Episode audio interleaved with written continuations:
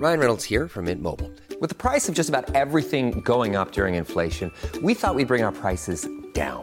So to help us, we brought in a reverse auctioneer, which is apparently a thing. Mint Mobile unlimited premium wireless. Ready to get 30, 30, bit to get 30, bit to get 20, 20, 20, bit to get 20, 20, bit to get 15, 15, 15, 15 just 15 bucks a month. So, Give it a try at mintmobile.com slash switch.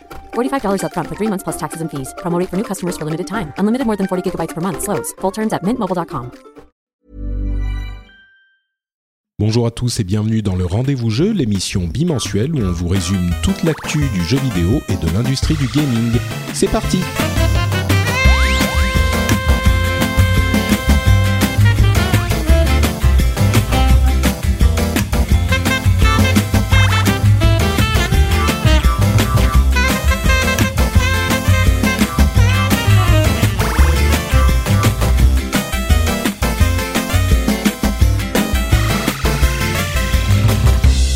tous et bienvenue sur le Rendez-vous Jeu, l'émission qui vous résume toute l'actu jeu vidéo. Toutes les deux semaines, on est là. Moi, je suis Patrick Béja et aujourd'hui, avec moi, j'ai deux personnes d'immense qualité que j'apprécie beaucoup, à commencer par Mister Julien Pétrons.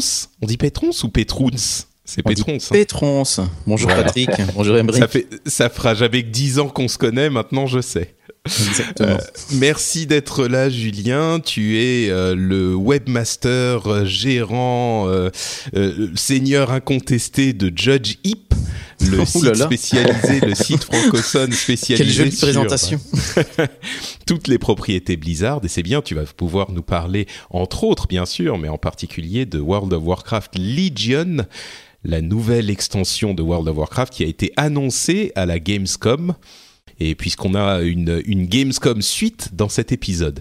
Mais pour ne pas euh, laisser le champ libre euh, entier à la Belgique, on a un, un représentant français également, à savoir euh, Émeric Lallet, qui est, euh, est- est rédacteur en chef d'IGN France, Tout si je ne m'abuse. Salut, Comment vas-tu, va Émeric? Bah écoute, ça va très bien, mais je suis désolé de te décevoir. Par contre, j'ai un quart de sang belge. Ah, Voilà. il, il s'approche toujours plus près. Voilà.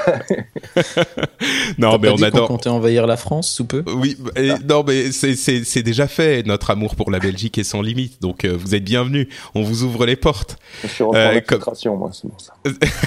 oui, il a commencé. C'est le Emric, c'est le solid snake de la Belgique. C'est ça. Il arrive discrètement, en furtif.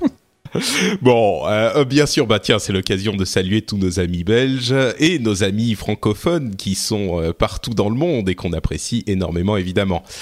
Euh, merci à tous les deux d'être présents. Je pense qu'on va avoir un joli épisode à faire ensemble. Euh, comme je le disais, on a les annonces de la suite de la Gamescom, enfin des annonces et des petites, euh, des, des titres euh, qui sont ressortis du lot auxquels on n'aurait pas forcément pensé sur les derniers jours de la Gamescom qu'on n'avait pas couvert dans l'épisode précédent où on avait fait que les annonces principales des conférences de presse euh, euh, de, de- des premiers jours. Si vous avez raté cet épisode, vous pouvez aller le télécharger. Il y avait des choses hyper intéressantes euh, de la part de Microsoft, notamment avec sa, sa Xbox One et ses jeux exclusifs.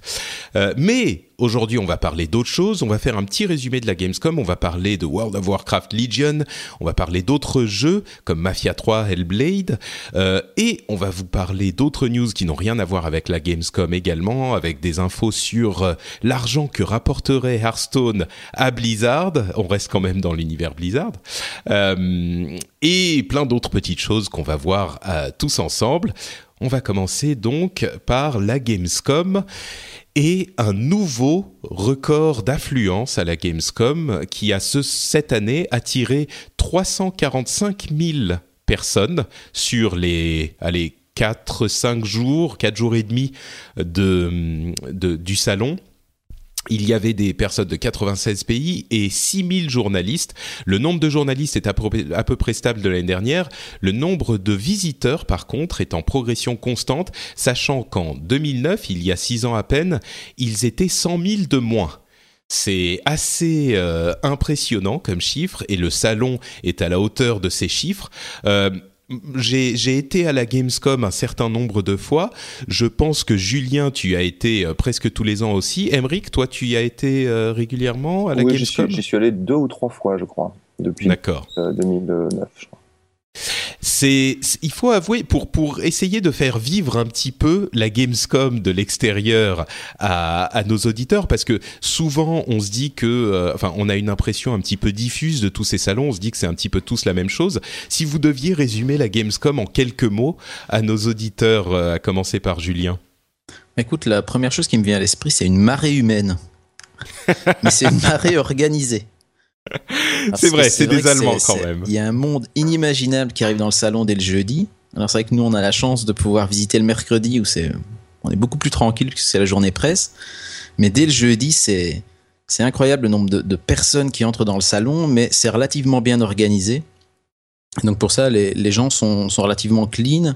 C'est, euh, ça se passe en général très très bien. C'est vrai que j'avais entendu que pour la Paris Games Week, il y a un an ou deux, ça s'était moins bien passé. Donc comme j'ai Ah jamais oui, on n'a pas ce genre d'incident. ouais. Mm. voilà, il n'y a pas ce genre d'incident en Allemagne. Mais euh, à côté de ça, ben voilà, il y, a une- il y a une bonne ambiance, je vais dire, entre les, les personnes qui sont présentes. Et, euh, et moi, c'est vraiment ça qui me qui m'impressionne le plus, c'est euh, ce monde qui arrive comme ça dans les halls avec les gens qui courent dans tous les sens. Parce que c'est vrai que il y a des gens qui font la file pendant au moins deux heures pour jouer à certains titres. Et, et le matin, quand, quand on arrive avec un peu d'avance et qu'on peut courir, ben, ça m'étonne pas que les gens en profitent.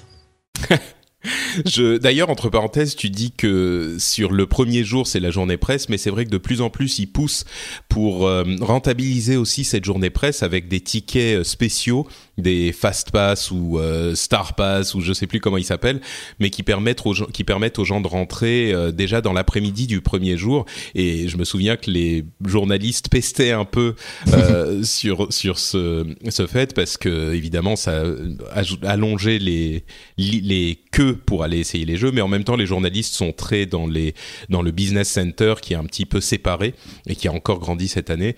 Euh, toi, Emeric, en quelques mots, tu peux tu peux décrire la Gamescom? Bah écoute, moi comme j'ai fait, je crois, que j'ai- je crois que j'ai quasiment fait tous les salons de la planète ces les dernières années, donc euh, moi il y a un truc qui est flagrant, enfin qui est qui était flagrant en tout cas il y a encore il y a encore quelques un ou deux ans, c'est qu'il y avait le 3 où on te présentait les jeux et il y avait la Gamescom derrière où tu jouais aux jeux en fait. C'est comme ça que c'était euh, que c'était vu euh, de manière C'est souvent euh, comme ça qu'on le décrit, ouais. Voilà, je pense qu'aujourd'hui c'est plus vraiment le cas parce que l'écart est tellement court entre euh, entre le 3 et la Gamescom que c'est c'est très différent. Euh, c'est évidemment un gros salon PC, euh, comme tu le disais Julien, c'est extrêmement organisé. Ça, je suis, je suis euh, assez d'accord avec vous. Après, le fait que ce soit très très rapproché euh, euh, de le 3 euh, fait qu'aujourd'hui, euh, c'est pas, c'est plus forcément le, c'est plus forcément le salon où, où on joue plus qu'à le 3. Euh, je pense que c'est un petit peu différent et je pense que c'est aussi pour ça que c'est un petit peu en train de péricliter. Alors attention, je mets ça entre guillemets, hein, péricliter, parce que derrière il y a la Paris Games Week où, comme vous le savez euh, sans doute, euh, Sony fait une conférence cette année. Cette conférence qui n'a pas été faite à la, Gamescom à la Gamescom cette année et du coup qui change un petit peu la donne. Donc moi, je pense que la Gamescom c'est c'est un salon qui aujourd'hui est mal placé. Voilà, si je, peux- si je peux résumer sûr. ainsi, voilà. Et je pense Je qu'il crois que tu parles, voilà. Ouais, tu, tu parles en tant que, que journaliste, euh, c'est sûr. Euh, évidemment, comme on le voit avec les chiffres, les visiteurs, les joueurs, eux, euh, sont s'empressent d'y aller. Parce qu'il faut savoir que le 3 est un salon euh, de l'industrie, donc il y a toujours des gens qui réussissent à y aller, mais a priori c'est réservé, c'est pas un salon public. Euh, la Gamescom, c'est pas tout à fait. Oui, bah, le, le 3, il y a très très peu de public. Hein. Je crois qu'il faut au moins avoir un, un badge de blogueur ou un truc comme ça. C'est pas les, les tickets sont pas en vente libre non Ouais, plus. mais à- tout le monde peut l'E3. être blogueur aujourd'hui. Ouais, c'est sûr, c'est sûr. Désolé. Je... je C'est pas faux, c'est pas faux. des blogueurs, attention. Non, mais c'est Non, non, mais c'est sûr, c'est sûr. Mais, mais, mais c'est vrai qu'il y a du monde. Mais euh, le, le, le, la Gamescom est quand même euh, populaire chez les joueurs. Mais le, le truc, c'est que effectivement, cette année en particulier, ils sont euh, excessivement rapprochés. Ouais. Euh, et puis Sony a son sa, sa, sa présence à la Paris Games Week. Et euh, ils ont aussi, euh, ils viennent d'annoncer le renouvellement, enfin le fait qu'ils feraient encore cette année leur conférence, euh, comment elle s'appelle, la Sony, la PlayStation Experience en décembre. Ouais. Euh, donc ils peuvent aussi s'exprimer comme ça directement auprès des joueurs. Mais bon, c'était, c'est, en tout cas un gros salon. Moi, j'ai toujours le souvenir assez euh, ému. Euh, tiens, voilà le- les chiffres pour vous donner une, une idée. Euh, des chiffres que, que je trouve chez jeuxvideo.com. En 2015, on avait à peu près 50 000 visiteurs à l'E3. Donc euh, il y a quand même, euh, effectivement, c'est un salon hy- hyper important, mais au, au niveau taille, c'est très différent. Ah, mais alors, Moi, j'ai... Ouais. Vas-y, vas-y, vas-y. Je, je me suis peut-être mal exprimé tout à l'heure quand je dis je disais périclité entre entre guillemets, c'est je parle médiatiquement. Hein. C'est ça. Oui, oui, C'est-à-dire c'est que vrai. c'est-à-dire que le bruit que C'est ce fait- que je disais en tant que journaliste, ouais. Voilà, c'est-à-dire que le bruit que fait un E3 est incomparable, euh, enfin, est, pardon, est, est- beaucoup plus fort que, que le bruit que fait une Gamescom aujourd'hui. Par contre, Ouais. en termes de visiteurs, évidemment que la Gamescom est devant, ça on est tout à fait d'accord, et c'est normal puisque les gens veulent jouer. Et en Allemagne, on sait tous qu'ils sont fous furieux de PC, etc., mais pas que de ça. Et donc, comme ils sont plus organisés, ils ont plus le temps de jouer aussi, puisque Mais- ça se passe beaucoup mieux. C'est c'est vrai que, mais moi j'avais, euh, bah, j'en viens à mon anecdote euh, que j'ai peut-être racontée dans ces, sur ces ondes, mais euh, j'aime bien la, raconter. Euh, à l'époque donc où je commençais, je crois que c'était ma première année à la Gamescom euh, quand je travaillais pour Blizzard, et j'avais, je, je, marchais dans le hall le premier jour public, et je marchais donc avant l'ouverture, je revenais du hall où était abrité le le stand Blizzard qui était déjà assez immense, et hum, je revenais vers le business center au moment où ils ont ouvert les portes. Et euh, quand ils ont ouvert les portes, pardon, oui, à Alors, l'heure, tout à fait. Euh, et quand vous, je sais plus si c'était une année où il y avait euh, Diablo 3 ou euh, un, une nouvelle extension de World of Warcraft qui était jouable à la Gamescom, mais il y avait euh, deux gardes de sécurité qui marchaient devant moi et il, on voit un petit peu plus loin devant les une personne qui a visiblement sprinté comme c'était pas possible pour être le premier dans la queue et pour pouvoir commencer à jouer. Et là, les gardes lui, lui lancent un avertissement, ils lui crient un truc en, en allemand, ils lui disent Ah, attention, euh, faut pas courir Alors le type, il les voit, bien sûr, il se, il se euh, freeze sur place. Il se s'immobilise complètement et puis il commence à marcher normalement. Là, les gardes se retournent l'un vers l'autre, euh, ils se regardent d'un air satisfait, genre oui, nous sommes la loi, ici on est en Allemagne, ça rigole pas. Et je, je plaisante pas, c'était une scène de film, peut-être Quatre secondes plus tard, on entend le, le, le grondement d'un troupeau immense et il y avait des centaines de personnes qui arrivaient en courant de la même direction et qui allaient dans la même direction. C'était un truc de dessin animé, quoi. Et, là, tu n'as évidemment, pas filmé ça? Mais malheureusement, j'ai pas eu le, j'ai pas eu le réflexe de sortir le téléphone. À l'époque, j'étais pas encore assez rapide, mais euh, c'était, c'était assez, assez phénoménal. Et, et ils couraient donc tous vers le hall. Alors j'imagine que c'était vers le stand Blizzard parce que je me souviens qu'il y avait une exclusivité à, à ce moment. Mais vers le hall en question, c'était vraiment comique quoi et ça m'a donné cette impression de, de, de foule mais énorme il y avait des gens qui font enfin il y a des queues effectivement de plusieurs heures mais je me souviens qu'il y avait même des gens qui faisaient la queue pour jouer à World of Warcraft sur la version qui était disponible dans le commerce ce qui était enfin c'était Aberration. oui non mais il y avait des trucs incompréhensibles quoi Mais Attention qu'il y en a qui font ça juste pour obtenir le lanyard qui est offert à la fin, le tour de cou. Oui oui Ce genre de choses. il y a des gens qui collectionnent ouais, ouais Voilà. Ouais, t'as les raison bêtises, ouais, toujours pareil. Euh, bon, donc on va revenir vers euh, Blizzard et on aura des opinions experts euh, dans, dans quelques instants. Mais avant ça, parlons du jeu qui a sans doute reçu le plus de awards, le plus de prix à la Gamescom, euh, parce que c'est aussi un moment important, le jeu de, du salon. Et là, je pense que sans conteste, c'est Star Wars Battlefront qui a reçu bah, le jeu du salon, bien sûr, mais qui a re- aussi reçu tout un tas d'autres prix. C'était euh, le jeu PC, le meilleur jeu PC, le meilleur jeu PlayStation, le meilleur jeu console, euh, le meilleur jeu multijoueur en ligne. Ça fait quand même une un sacré euh, un sacré paquet. Ce qui, la plupart des gens disent que ça sent plutôt bon, le- que le jeu a l'air de tenir ses promesses, même s'il y avait quand même un petit peu de, comment dire, de euh, scepticisme assez sain. Là, les gens qui l'ont essayé ont l'air d'être assez euh, satisfaits. Euh, toi, Emmerich, t'étais à, à Paris, hein, je veux dire, t'avais tes, tes Oui, oui, Tout à fait. Ton, ton travail de rédac chef qui t'a retenu. Euh, on avait d'autres jeux. Euh, le jeu euh, Xbox, si je ne m'abuse, c'était Metal Gear Solid 5. Bon, ça veut rien dire. Tous ces deux jeux sont, euh, sont sont disponibles sur les deux consoles. Le jeu Nintendo Wii U, bien sûr, Super Mario Maker. Meilleur jeu de rôle Dark Souls 3. Ok, Mhm. ça- ça- bon, c'est un- c'est pas moi, c'est pas à ça que je pense quand, quand je pense à un jeu de rôle, mais ok. Ouais, parce qu'il y a Euh, beaucoup de gens qui confondent les deux aujourd'hui. C'est-à-dire qu'à partir du moment où tu as des notions de RPG, ça devient RPG, alors que bon. C'est ça. C'est ça. Nous, c'est nous, ça. on est à l'ancienne, on est plus vieux. Voilà, c'est ça. On est old school. La quarantaine, c'est terminé. voilà. On comprend plus les- On comprend plus les jeux vidéo. Euh, et meilleur euh, meilleur indie, c'est Cuphead, euh, une exclusivité Xbox One, et le meilleur matériel, le HTC Vive, donc le casque de réalité virtuelle. Voilà pour les chiffres. Un commentaire, enfin sur les chiffres et les prix, un commentaire où on Moi, passe à World of Warcraft Legion. Vas-y, Emric. Moi, c'est Battlefront. euh, alors bon, euh, je pense que, enfin, je pense qu'il y a- surtout du buzz en fait autour de ça. C'est-à-dire que tous les gens qui ont joué, effectivement, ont l'air à peu près satisfaits, mais je pense que la plupart des gens qui ont joué, ils y jouaient pour la première fois ou peut-être la deuxième, et t'as pas le temps d'y jouer énormément. Donc, euh, j'ai quand même très très peur d'un manque de profondeur. Ça sent quand même le, le FPS ou le jeu de dogfight, puisque maintenant on sait qu'il y a du, il y a du dogfight, donc du combat de vaisseau. Euh, Oui, peu- qui a, a l'air un peu faible d'ailleurs. Le- Les gens étaient assez uniformément d'accord pour dire que le dogfight c'est un bon, C'est un un bon bon petit supplément, mais Voilà. Mais c'est bien, ça, ça permet de varier les plaisirs. Mais après, en termes Mm. de FPS pur, je pense que déjà, si on connaît les Battlefront d'avant, on sait que c'est pas hyper, euh, hyper euh, tactique, j'ai envie de dire. C'était Ouais. assez, Oh, assez tu risques de te faire des ennemis, mais C'est pas grave, j'ai pas peur. Mais, mais Ouais. euh, je trouve ça, je trouve ça déjà assez bourrin à l'époque. Je pense que ça a pas tellement changé aujourd'hui. Et j'ai entendu dire, par contre, pour contrebalancer ce que tu viens de dire sur le, sur le, le, le dogfight. Voilà, le dogfight, c'est qu'en fait, il y a pas mal de subtilité euh, dans la gestion de ton énergie.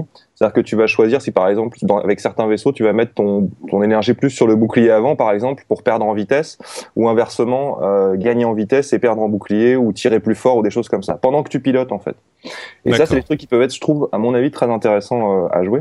Mais quoi qu'il en soit, pour en revenir à ce à- au jugement final, entre guillemets, enfin final, euh, sur ce Battlefront, je pense qu'il y a beaucoup de buzz. Il y a, c'est l'année Star Wars, et euh, j'ai vraiment hâte de voir le jeu avant de, avant de dire que c'est le meilleur jeu du monde, parce que je pense que c'est juste un rêve de gosse qui se réalise pour beaucoup, et que ça va peut-être pas aller chercher aussi loin que beaucoup le pensent. Voilà. Hmm.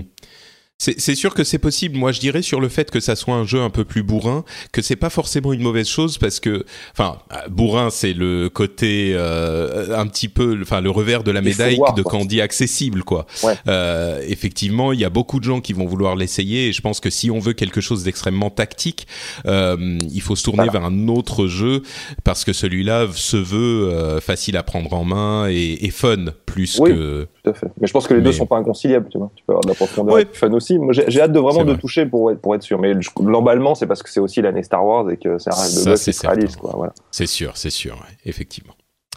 Euh, bon, parlons un petit peu de World of Warcraft Legion. Alors, euh, rapidement, là, c'est la nouvelle extension de World of Warcraft. Je sais plus si dans l'épisode précédent, on avait parlé de la chute Oui, on avait parlé de la chute de- d'abonnés euh, de World of Warcraft, donc on va pas forcément revenir dessus, on l'avait couvert.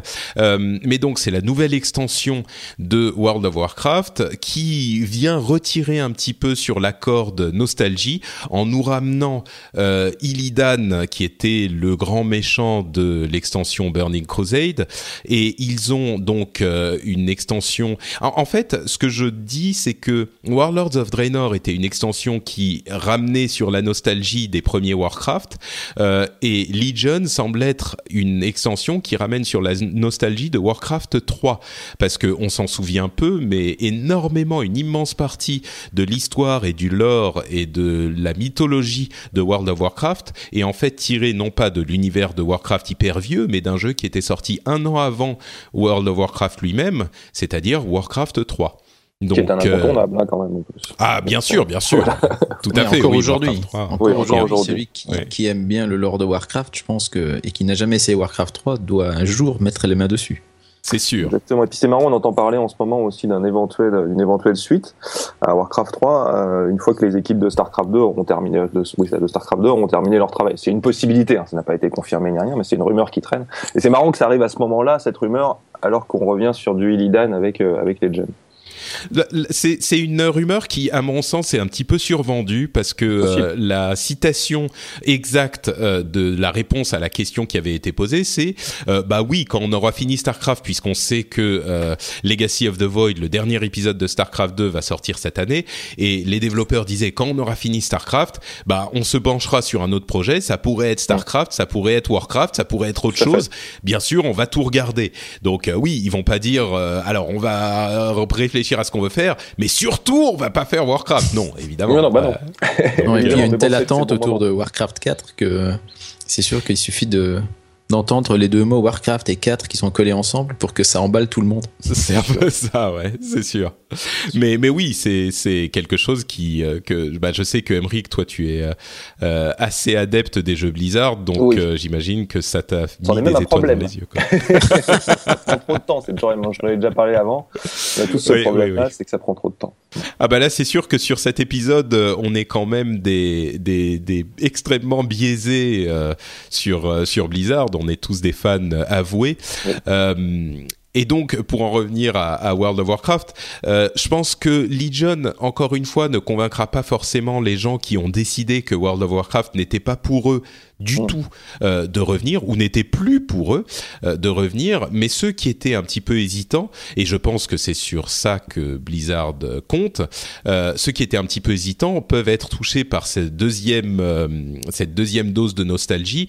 Et puis certaines des fonctionnalités de l'extension. Bah tiens Julien puisque tu étais toi à la présentation de l'extension qui avait eu lieu sur scène et en direct sur internet peut-être que tu peux nous en parler les les fonctionnalités les éléments euh, nouveaux qui vont arriver avec cette extension?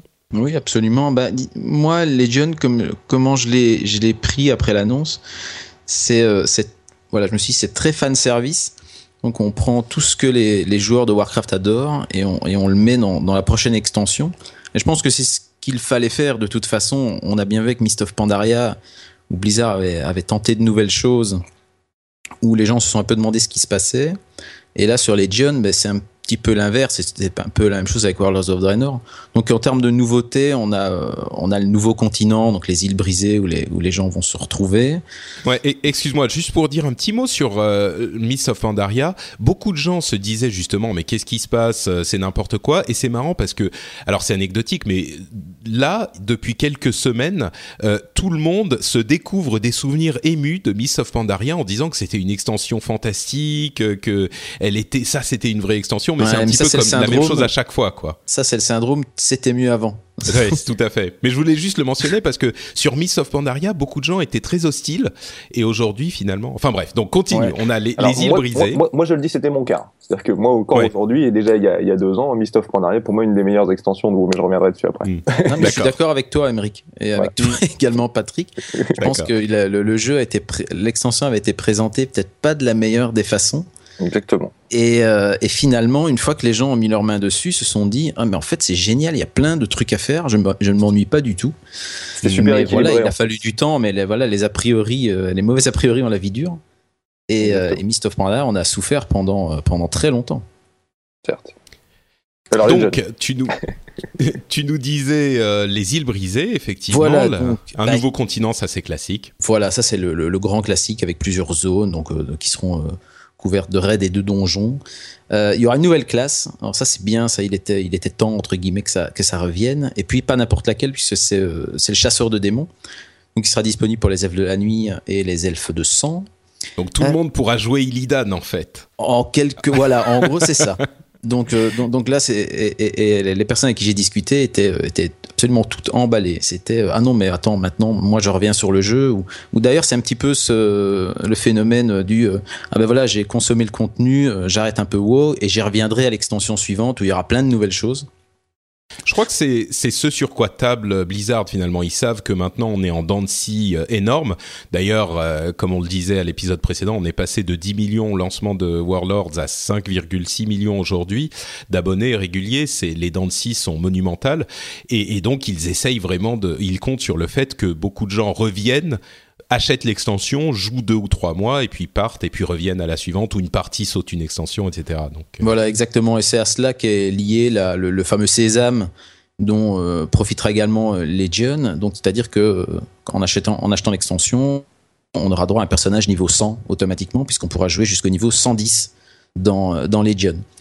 Donc euh, ensuite, euh, parmi les autres fonctionnalités, on a les armes prodigieuses. Donc ça, ce sont des armes personnalisables qu'on on récupérera pendant le période de leveling et qui sont liées à des armes très très célèbres dans World of Warcraft, comme euh, comme porte-cendre par exemple.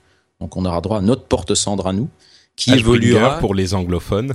voilà, et qui évoluera en fonction des quêtes et des objectifs que, que, que le jeu mettra face à nous. Donc euh, on obtiendra et au fil des niveaux, eh bien euh, votre arme, donc Ashbringer pour prendre cet exemple-là, eh bien on pourra augmenter ses dégâts, on pourra modifier son apparence et on aura comme ça une sorte d'arbre de talent dédié à cette arme. C'est-à-dire que tous les joueurs auront en fait la même arme qui sera personnalisable, énormément personnalisable au niveau du look, Oui. euh, mais ils lo- l'obtiendront au début de leur leveling ou pendant leur leveling et ils vont la garder a priori pendant toute l'extension et ils vont leveler cette arme-là et et hum, cette arme est effectivement pour chaque euh, spécialisation euh, de classe, il y, donc il y en aura euh, 36, euh, il y aura une arme euh, spécifique et donc c'est Ashbringer, c'est Frostmourne ou un truc fait avec des fragments de Frostmourne, c'est euh, ce genre d'armes qui sont euh, mais, mais plus que légendaires euh, dans, oui, dans l'histoire de World of à ceux donc qui qui ont parlent aux joueurs. ouais. Voilà, qui, qui parle vraiment à ceux qui ont connu l'univers de Warcraft, comme le bâton. Quand on parle du, du les mages pour récupérer le, le, le- le bâton du premier gardien de Tirisfal, alors ça parlera à personne d'autre que ceux Ouais, qui, ça, ont joué peu- à World of Warcraft ou à Warcraft 3. Effectivement. Donc après Donc ça, les- ce sont les. Vas-y, continue. Voilà, donc ensuite, eh bien, euh, on aura forcément euh, bon, les donjons et raids, ça j'en ai parlé, mais on va pas, on va pas s'étendre sur chaque donjon et raid euh, Non, bien sûr, bien sûr. l'extension. Euh, il y aura également des, euh, des domaines de classe. Donc ça, c'est euh, au- donc on aura chaque classe aura- se retrouvera dans un dans une sorte de hall dédié bah, aux chevaliers de la mort, aux, aux druides, et, etc. Et chaque hall de classe se trouvera dans une partie euh, bien spécifique du monde. Dans mes souvenirs, le, le chaman, par exemple, se, trou- se trouvera dans un endroit du côté du. Donc, C'est ça, juste à côté, oui, là où tous les éléments se déchaînent. euh, Voilà. Et donc, on- en gros, les joueurs se retrouveront entre membres d'une classe plus que dans une, euh, dans, dans une ville où tout- ils seront tous ensemble, même s'il y aura une capitale neutre qui est euh, Dalaran, qui revient Voilà. une nouvelle fois en jeu. Encore des souvenirs, euh, c'est vraiment on tire sur la corde du, de la nostalgie.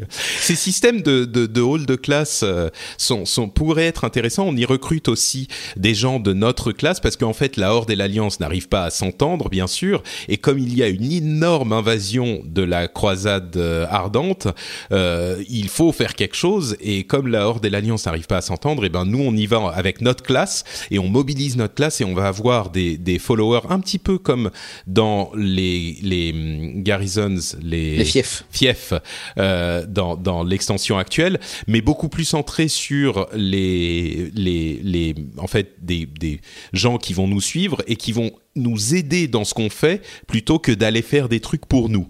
Donc euh, il y aura beaucoup moins de, euh, de de maintenance, de gestion, de management en fait que ce qu'on a dans les dans les fiefs qui étaient euh, très enthousiasmants au début de l'extension actuelle, mais qui aujourd'hui sont devenus, je pense, de la vie de la plupart des gens, plus un un poids que un véritable plaisir de jeu. Oui, absolument. La plupart, les gens avec qui j'ai discuté à la Gamescom notamment, les fiefs sont vraiment devenus un passage obligé et on se dit ah non j'ai pas envie de, ri- de, de reprendre un de mes anciens personnages parce que je dois monter le fief ou alors euh, ils, nous C'est disent, ça, ils ouais. me disent ah ben voilà quand je me connecte j'en ai pour une heure à connecter tous mes personnages à effectuer les missions aussi bien pour le chantier naval que pour le fief d'origine et voilà et ça leur semble un petit peu un petit peu lourd à, à gérer au, au, au jour Mais le moi, je les fais carrément plus maintenant. Je, je, je me suis dit, bah tant pis, euh, je fais plus la gestion des fiefs, j'en ai marre, je vais jouer plutôt. Donc, euh, mais euh, donc il y aura aussi un nouveau système d'honneur qui est assez intéressant parce que il remet à zéro entièrement les avantages de, enfin pas entièrement, mais à, à 99% ou 95% les avantages d'équipement. C'est-à-dire que le système d'honneur, on va euh, faire un leveling avec le, le PVP et ça va nous obtenir une sorte d'arbre de talent séparé euh, euh, qui sera supplémentaire à notre arbre de talent PVE classique, qui ne sera actif que en PVP. et qui euh, fera que on aura cette progression par ce biais-là. Alors les gens qui joueront très bien progresseront plus vite que les autres, mais tout le monde pourra progresser au même niveau. Et les statistiques, les caractéristiques du personnage ne dépendront a priori pas de leur équipement ou très très peu de leur équipement. C'est-à-dire qu'on aura tout le monde sur un pied d'égalité comme dans un jeu de, euh, de, de, compétitif classique comme un FPS ou un MOBA. Euh, il n'y aura pas quelqu'un qui va vous faire dix fois, enfin trois fois plus de dégâts s'il a un meilleur équipement. Tout le monde sera sur un pied d'égalité. Voilà, et pour euh, juste préciser que cette montée en niveau passera de 1 à 50. Et donc on ça. débloquera effectivement au fur et à mesure. Et, quand on arrive à 50, on peut revenir à, à, 1 pour faire une progression en prestige comme dans les Call of Duty et ce genre de jeu. Exactement. Mais alors le truc aussi, c'est que apparemment ces talents en question ne seront actifs en fait que en territoire PVP. Tout à fait, ouais. Mm. Ce qui fait que du coup, tu vas quand même pouvoir te battre en PVP avec de l'équipement PVE dans une zone neutre en fait, et à ce moment-là, logiquement, ça devrait être complètement différent les combats. Effectivement, ouais. C'est pas... oh, à moins qu'il, à moins qu'il ne soit activé quand tu es en train de te battre contre un. Ah, peut-être, je sais pas. C'est possible, c'est tout à fait possible aussi, mais bon, je pense que ça peut être, ça peut être marrant. Alors euh, donc euh, c'est marrant d'ailleurs les artefacts euh, c'est en anglais c'est artefacts les, les armes prodigieuses c'était une pour ceux qui s'en souviennent au tout début de World of Warcraft il y avait différentes classes de d'équipements et il y avait donc bien sûr commun rare légendaire enfin épique légendaire et artefacts et on avait qui était la couleur rouge, c'était fou. Et euh, bon, c'est un truc de, de fanboy complet euh, que, je, que, je, dis là, mais le truc. Voilà, c'est Vanilla qui t'attrape. C'est ça, exactement. bon alors, tiens, euh, toi, qu'est-ce que t'en as pensé de cette extension euh, Est-ce que tu as été séduit? Est-ce que c'est trop peu, trop pas, pas assez? ça a été, euh, Déjà, je, je, trouve que ça a été mal présenté. Ça m'a beaucoup surpris. C'est-à-dire que d'habitude, Blizzard fait des confs qui sont relativement efficaces et qui sont qui, qui, qui, parlent beaucoup aux gens et qui, qui les, qui les endorment pas. Là, j'ai trouvé que c'était vachement euh, long. Enfin, c'est compliqué ce qu'ils ont fait parce qu'ils ils font appel à quelque chose qui existait déjà, donc Illidan et puis euh, la classe de Demon Hunter, etc. Et derrière, ils expliquent tout dans le détail pendant 20-25 minutes, une demi-heure, ce qui a endormi un petit peu tout le monde en fait. Donc moi, je trouvais que la presse était assez mauvaise. Et euh, c'est une presse comparable à ce qui se passe à la BlizzCon pourtant. Ouais, mais est-ce que c'était vraiment les gens qui viennent à la BlizzCon sont vraiment des fans de Blizzard? Là, on est on est sur un salon un peu plus large, un peu plus vaste. J'ai pas trouvé que c'était une bonne conf pour ce genre d'événement en fait. Je trouve que c'est trop, trop long et que ça tirait.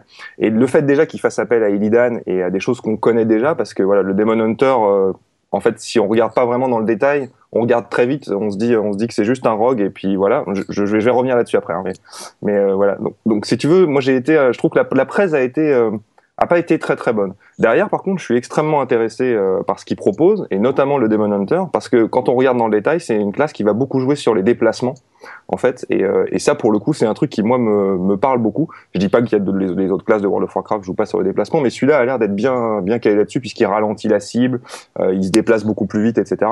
Donc c'est un truc qui moi me qui moi me plaît beaucoup. Il va jouer sur la hauteur aussi, donc donc c'est quelque chose qui va être assez dynamique et ça correspond parfaitement au style de jeu de, de WoW. Donc ça, moi, ça me ça me botte pas mal. Après, le fait, enfin il y a beaucoup de gens qui ont mal accueilli cette extension aussi. Je reviens sur les sur les armes, ça me fait penser à ça, puisqu'en fait les, vieux joueurs de Vanilla euh, qui avaient eu la chance d'avoir un il y en a quand même vraiment pas beaucoup, mais euh, ils avaient la plupart des joueurs avaient qu'une seule envie, c'était d'avoir cette arme-là. Et euh, lorsqu'on ne pouvait plus l'avoir, en fait, bah, tout le monde, cette arme vraiment rentrée dans la légende. Et là, on se retrouve avec la possibilité, enfin, tous les mecs qui vont jouer Paladin vont pouvoir avoir Ashbringer. Donc tous les vieux de la vieille de World of Warcraft se disent un seul truc, c'est oh, bah c'est un truc pour noob, c'est pour les noobs, ça nous intéresse pas, ils savent plus quoi faire dans World of Warcraft, etc. Et je pense que c'est pour ça qu'il y a beaucoup de spécialistes ou d'amoureux de World of Warcraft, mais d'amoureux de la première heure, se sont dit voilà, c'est plus euh, World of Warcraft, c'est fini quoi. C'est plus que ce que moi j'attends en fait. Mais pour mm. autant, je rejoins ce que vous dites, qui est qu'il est évident qu'un mec qui jouait pas forcément à haut niveau euh, il y a euh, il y a dix ans et qui voyait un, un, mec passer avec Ashbringer devant lui et là on lui propose dix ans après de récupérer Ashbringer et de la forger et de vivre une histoire avec sur 10 niveaux, et eh ben, je pense que lui, ça peut peut-être le toucher. Et auquel cas, il y, avait énormément de gens qui n'ont jamais eu accès à Ashbringer et qui étaient des, des, joueurs, j'ai envie de dire, pas de haut niveau dans World of Warcraft au tout début. Donc je pense que ça, ça peut intéresser les gens. Voilà. Mais moi, je, suis, je, pense que le ça va intéresser aussi les anciens en partie parce que justement à l'époque pour récupérer euh, le, bâton de Medivh, euh, c'était, il fallait énormément de temps, il fallait beaucoup de chance aussi. euh, que ici, les gens, le public a quand même changé. Le public de World of Warcraft a changé en 10 ans. Les gens, ils passent moins de temps. On a, on a, on s'est soit marié, on a, pour certains, eu des enfants. Donc, on a moins de temps pour Tu jouer. parles d'expérience, Je Julien. parle aussi d'expérience, voilà. Euh, après, je représente pas le, le joueur type de, de WoW, mais, mais en tout cas, il y a une partie des, des joueurs qui, qui seront dans le même cas que moi. Bien sûr. mais Et, euh, justement, on, c'est- on- on se dit, bah tiens, Allô va- Oui, Vas-y. Emric. Il, il veut, il absolument interrompre. C'est le Voilà, jeu je du podcast. Vas-y, Emric, et Voilà. on repasse la parole à c'est- Julien. Il y a un truc qu'il faut comprendre, c'est que les gars qui ont eu Ashbringer il y a 10 ans, ils ont perdu leur femme. Donc ils sont énervés.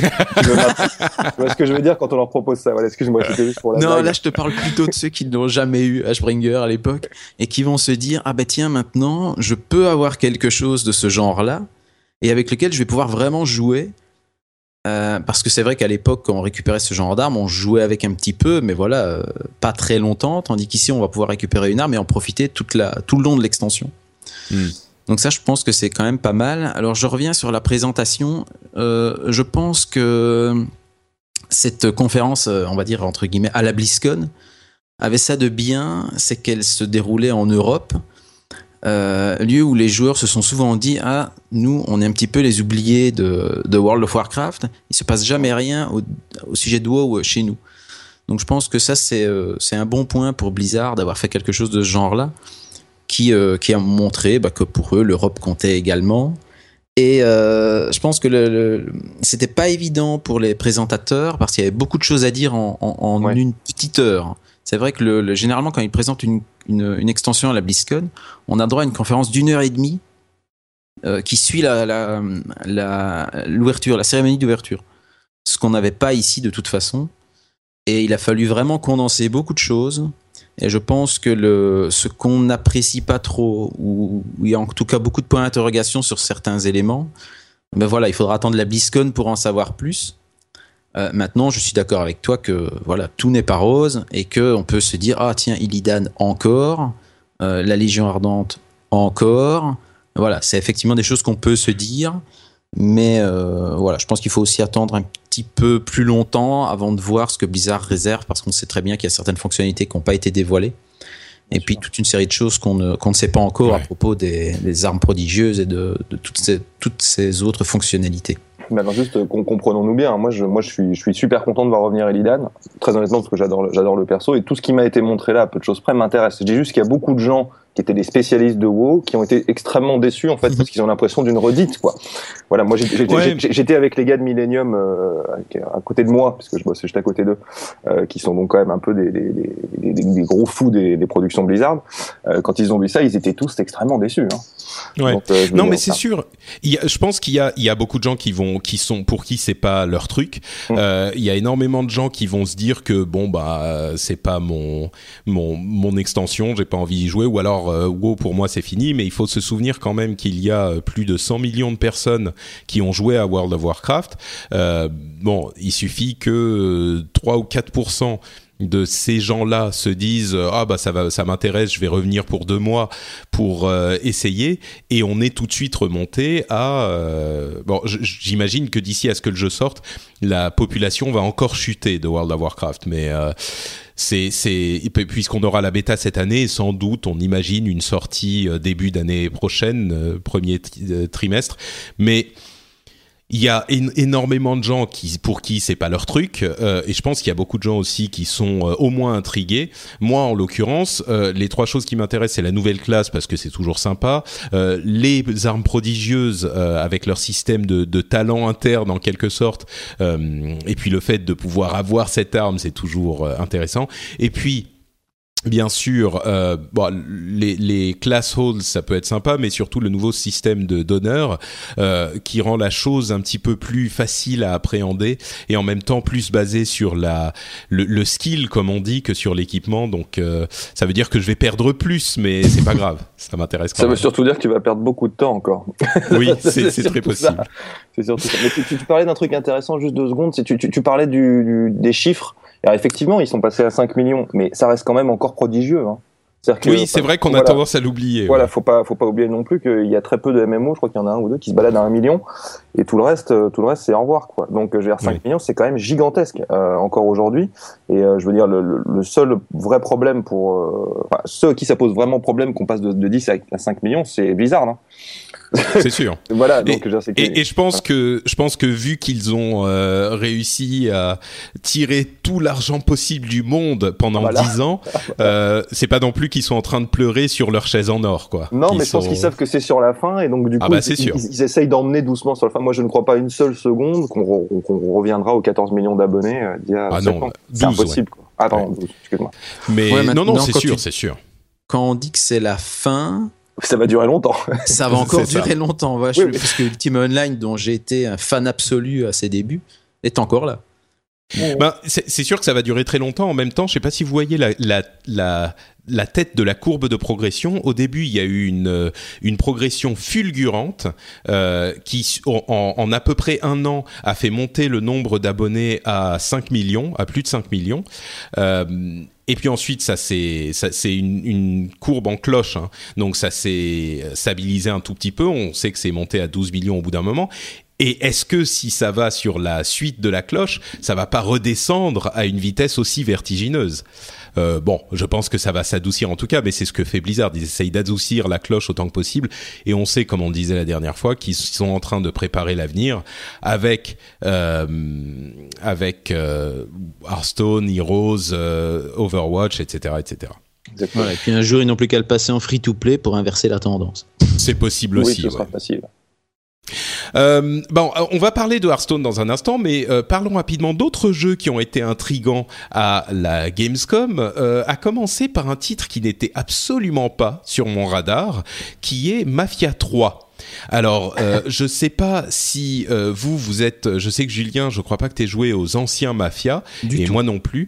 Mais euh, Emric, toi, tu étais un, un Oui, adepte de Mafia?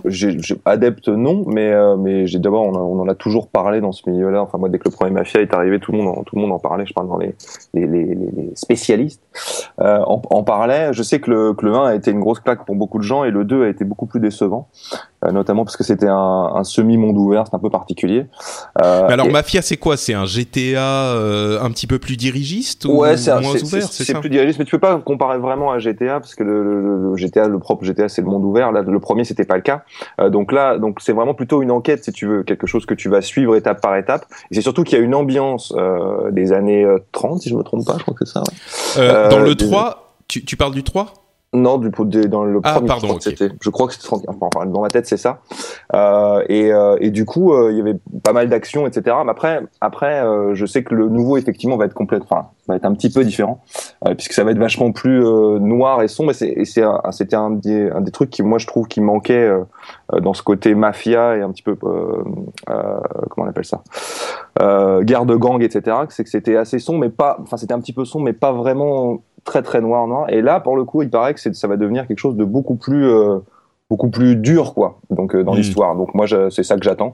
Après euh, après pour le reste j'ai pas vu le jeu donc je peux pas t'en dire vraiment plus Bah, disons que là, on juge sur les les euh, les, les comment dire les reviews, les choses qu'on dit, euh, les gens qui y ont joué effectivement, qui disent qu'il est intéressant et puis il joue sur la réputation euh, de la série Mafia qui effectivement a plutôt bonne réputation.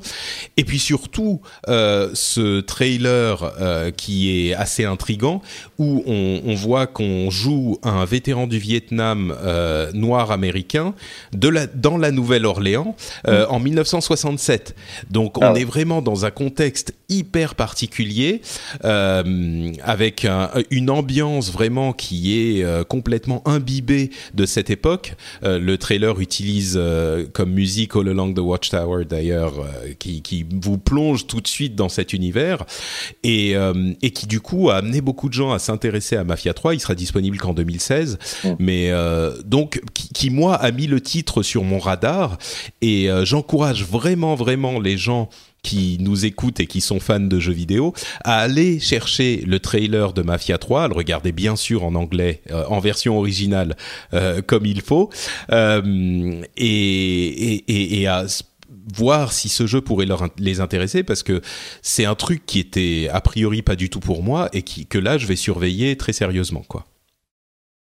Euh, un autre titre, c'est Hellblade, euh, qui est ce jeu euh, qui était censé être un, triple A fait par des indépendants, dont on savait pas grand grand chose, qui était, qui a été dé dévoilé un petit peu plus avec une ambiance là encore vraiment bizarre. C'est un jeu de Ninja Theory, une ambiance vraiment bizarre où on joue une héroïne qui a euh, qui entend des voix en fait en permanence, euh, qui entend des voix qui lui, qui l'attire vers une sorte de démence un petit peu étrange. Donc on a pas mal de cette euh, ambiance qui s'instaure dans les parties cinématiques du jeu.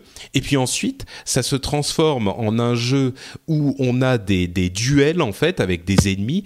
entre parenthèses, elle est dans une sorte de d'univers euh, c'est un peu médiéval fantastique, mais très très sombre, euh, limite tribal. Et ensuite, donc, le, le gameplay lui-même, c'est des sortes de duels euh, qui font presque penser au jeu iOS Infinity Blade. J'imagine que ça sera un petit peu plus euh, un petit peu plus complexe que ça, même si Infinity Blade a plutôt bonne presse pour un jeu mobile. Euh, pour pour info, vas-y, vas-y, Julien.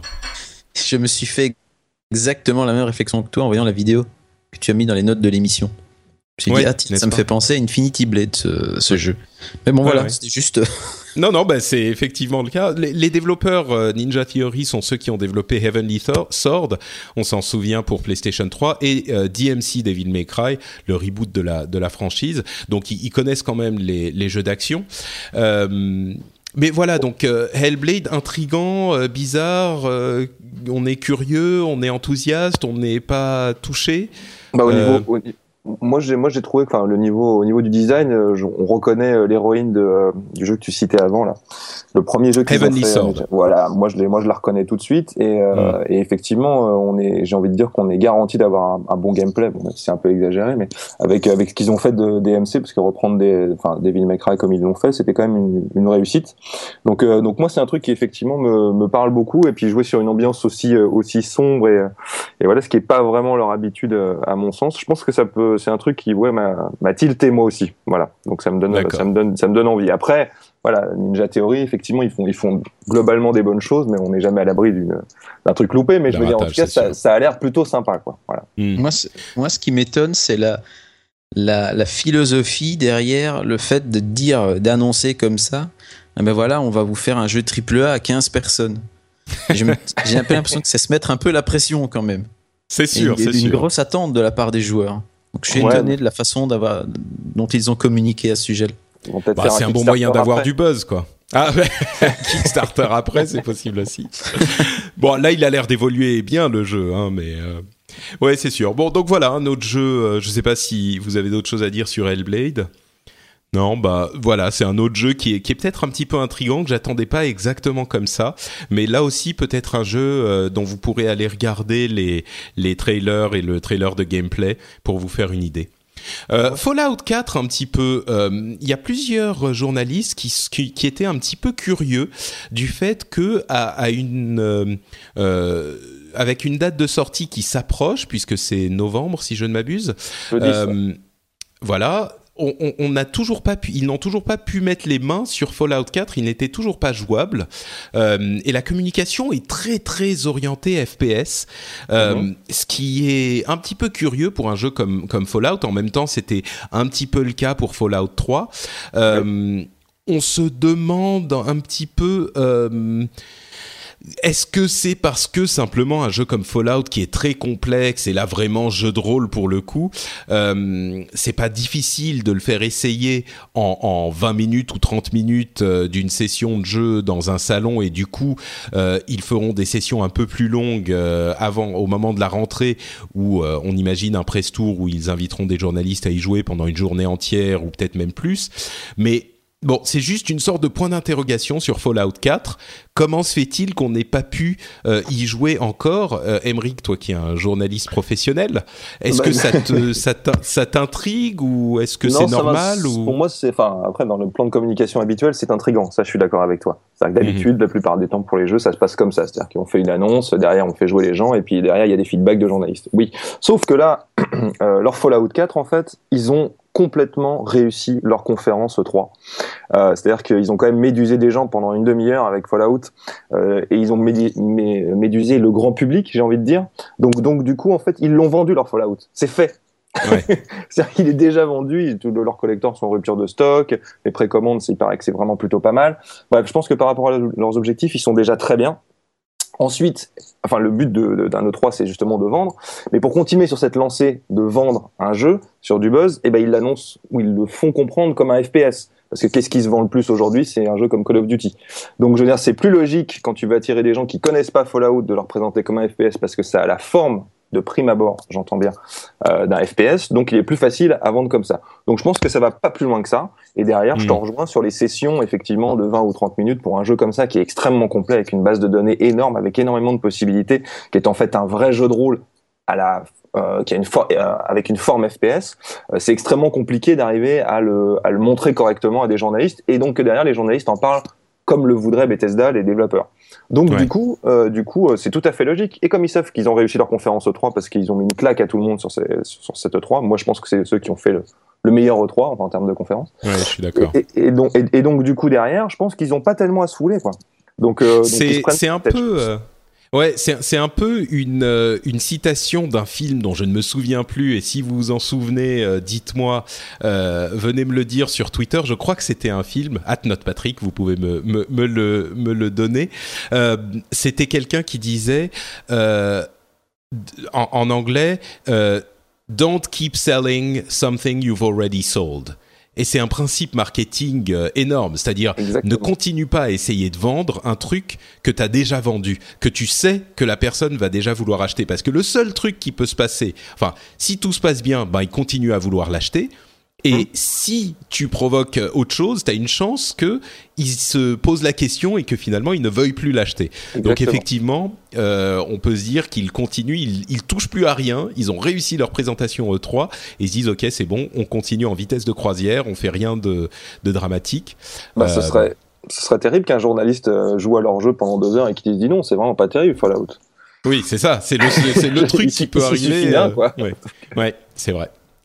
Euh, autre chose euh, qu'on ne peut pas ne pas évoquer, évidemment, c'est le International Dota 2 Championship de 2015 qui a vu la victoire des Ev- Evil Geniuses, euh, donc un groupe occidental, une équipe occidentale. On aurait pu s'attendre, comme c'est souvent le cas, à voir triompher des Asiatiques. Là, c'est des Occidentaux qui ont gagné et qui ont gagné une bonne partie des 18 millions de dollars financés en partie par la communauté de Dota, bien sûr, on le sait, par des ventes d'objets euh, en jeu. 18 millions de dollars, donc gagnés en partie par l'équipe des Evil Geniuses.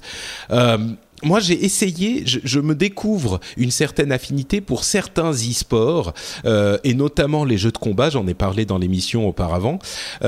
Mais et j'ai essayé de regarder un petit peu le championship, la finale. Je me suis dit bah quand même là c'est l'occasion de se plonger dans le MOBA et d'essayer de voir si ça me plaît aussi. Et j'avoue que j'ai été, je suis resté assez hermétique. Alors c'est des jeux auxquels je ne joue pas du tout, donc évidemment je suis pas du tout le terrier, le ter, le terreau fertile euh, pour l'amour de ce type de jeu.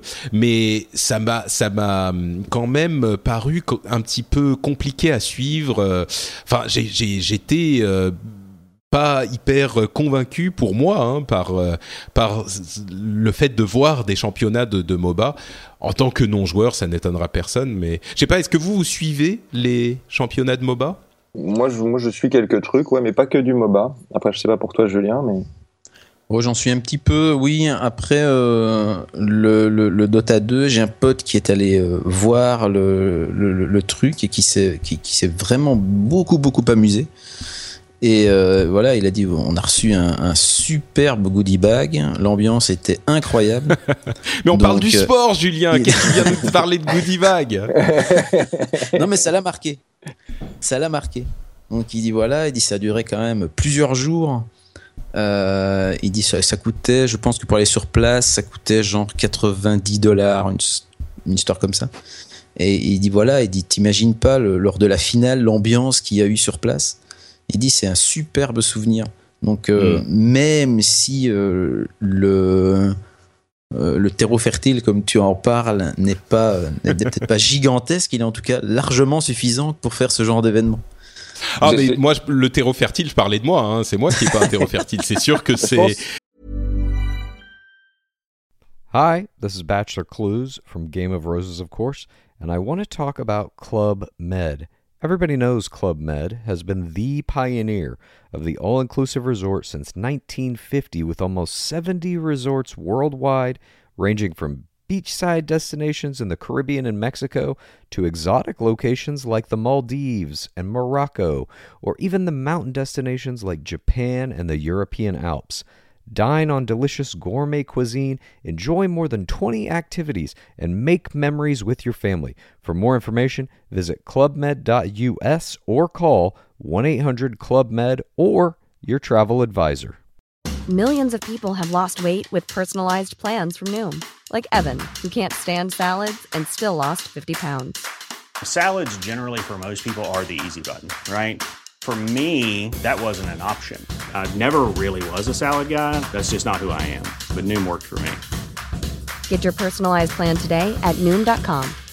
Real Noom user compensated to provide their story. In four weeks, the typical Noom user can expect to lose one to two pounds per week. Individual results may vary. Ces événements sont énormes et c'est les plus gros événements d'e-sport euh, en ce moment, c'est certain. Ah, c'est vrai ouais. que. Ouais, ouais, regardez ça. euh, moi, je me souviens avoir regardé du StarCraft et de l'avoir mis sur la télé. Et c'est vrai que, voilà, t'es dans l'ambiance et au lieu de regarder quelque Mm. chose de pourri sur une chaîne euh, classique. Un, un- et un reality show débile, euh, ouais, une Voilà, télé-réalité bah, sur. tu, euh, ouais. tu- tu regardes une, une finale de, de championnat e-sport et, euh, et tu t'amuses tout autant, si pas beaucoup plus. Ouais. Moi je, moi, je pense que c'est, enfin, aller là-bas et vivre ça, c'est complètement différent que, que de le regarder euh, de, de, de chez soi. Je pense que c'est pas du tout euh, le même type de public. Le mec qui va se déplacer pour aller pour aller vivre le truc en vrai, bah, il vient pour le show et en même temps pour le jeu. Je pense que l'autre, par contre, qui va découvrir ça euh, via un écran ou, ou qui aime ça mais via un écran, soit il connaît déjà le jeu, soit il le découvre. Et le problème de cette découverte, c'est ce, à quoi tu te heurtes, euh, Patrick, c'est que régulièrement, en fait, et c'est pas valable que pour les MOBA, hein, je pense que c'est valable pour beaucoup, pour tout ce qui est e-sport, en fait, arriver à un certain niveau euh, de jeu, il est extrêmement compliqué euh, d'arriver à, à démocratiser sous- tout ça via un, via un écran à quelqu'un qui ne connaît pas. Surtout quand, C'est tu es sur des, sur des joueurs d'un tel niveau. Parce Ouais, je que- suis d'accord Bah, avec toi, ça dépend que- beaucoup du. euh, moi, je dirais que ça dépend du genre de jeu. Je pense Voilà, qu'un ouais. jeu comme Hearthstone Évidemment. est beaucoup plus facile à, à aborder, même pour un, un néophyte, qu'un Ouais. Dota 2 ou, euh, ou un StarCraft pense- 2 qui sont très compliqués à, à comprendre et où on voit une masse. qu'ils sont très rapides, en fait. C'est ça. Oui, truc. voilà. C'est que ça va Il se vite, passe mais- tellement de trucs en même temps Voilà. partout. Je veux Voilà, dire, un jeu comme Hearthstone, mais un, un jeu Voilà, comme ou- Hearthstone ou un jeu de, de, de combat euh, un contre un comme Street Fighter, euh, même si on n'a jamais joué, effectivement, on comprend qu'il y a deux personnages et que l'un doit taper l'autre et c'est relativement, c'est plus accessible, disons. Exactement. Voilà, après, il y a des Euh, jeux beaucoup plus classiques comme, le, comme la FIFA, qui peuvent, qui sont Oui, sûr, beaucoup plus faciles à comprendre pour tout le monde. Mm. Tout, Mais- tout à fait. Et alors, ju- juste un truc, Hearthstone, hein, c'est sûrement le. Moi, je sais pas pour vous, mais c'est le seul jeu où j'arrive à m'endormir des fois entre les tours. hein. je trouve ça, je trouve ça, je trouve les quatre, ces 90 secondes sont d'une longueur pour moi. Le temps que Faut arrêter de jouer à joueur 4 joue. heures du matin. aussi. C'est ce que j'allais dire exactement. Exactement, ouais, c'est ça. Non, mais c'est c'est terrible. Ceci dit, euh, ceci dit, j'abonde quand même un petit peu dans votre sens aussi parce que moi qui ai jamais été un gros joueur de Starcraft euh, et qui ai jamais suivi d'e-sport de Starcraft, euh, j'ai pour le travail, euh, j'étais à un événement de lancement avec une série de show match euh, pour le lancement de Heart of the Swarm il y a quelques années.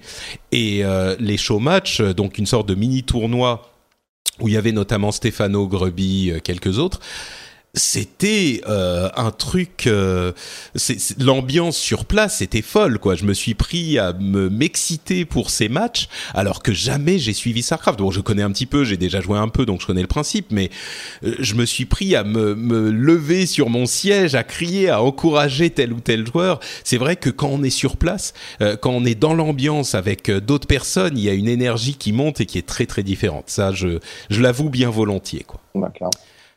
Euh, tu par- on parlait d'Hearthstone et tu parlais de Hearthstone. Euh, Il y a une étude de Superdata, qui est une euh, société d'analyse, euh, qui a analysé des données de cartes bancaires, de- des statistiques diverses, qui euh, prétend avoir à quelques pourcents près une idée du montant de revenus pour le jeu Hearthstone par mois. Donc le, le- le- la quantité d'argent dépensé euh, par les joueurs de Hearthstone chaque mois, et donc l'argent que touche Blizzard à peu près.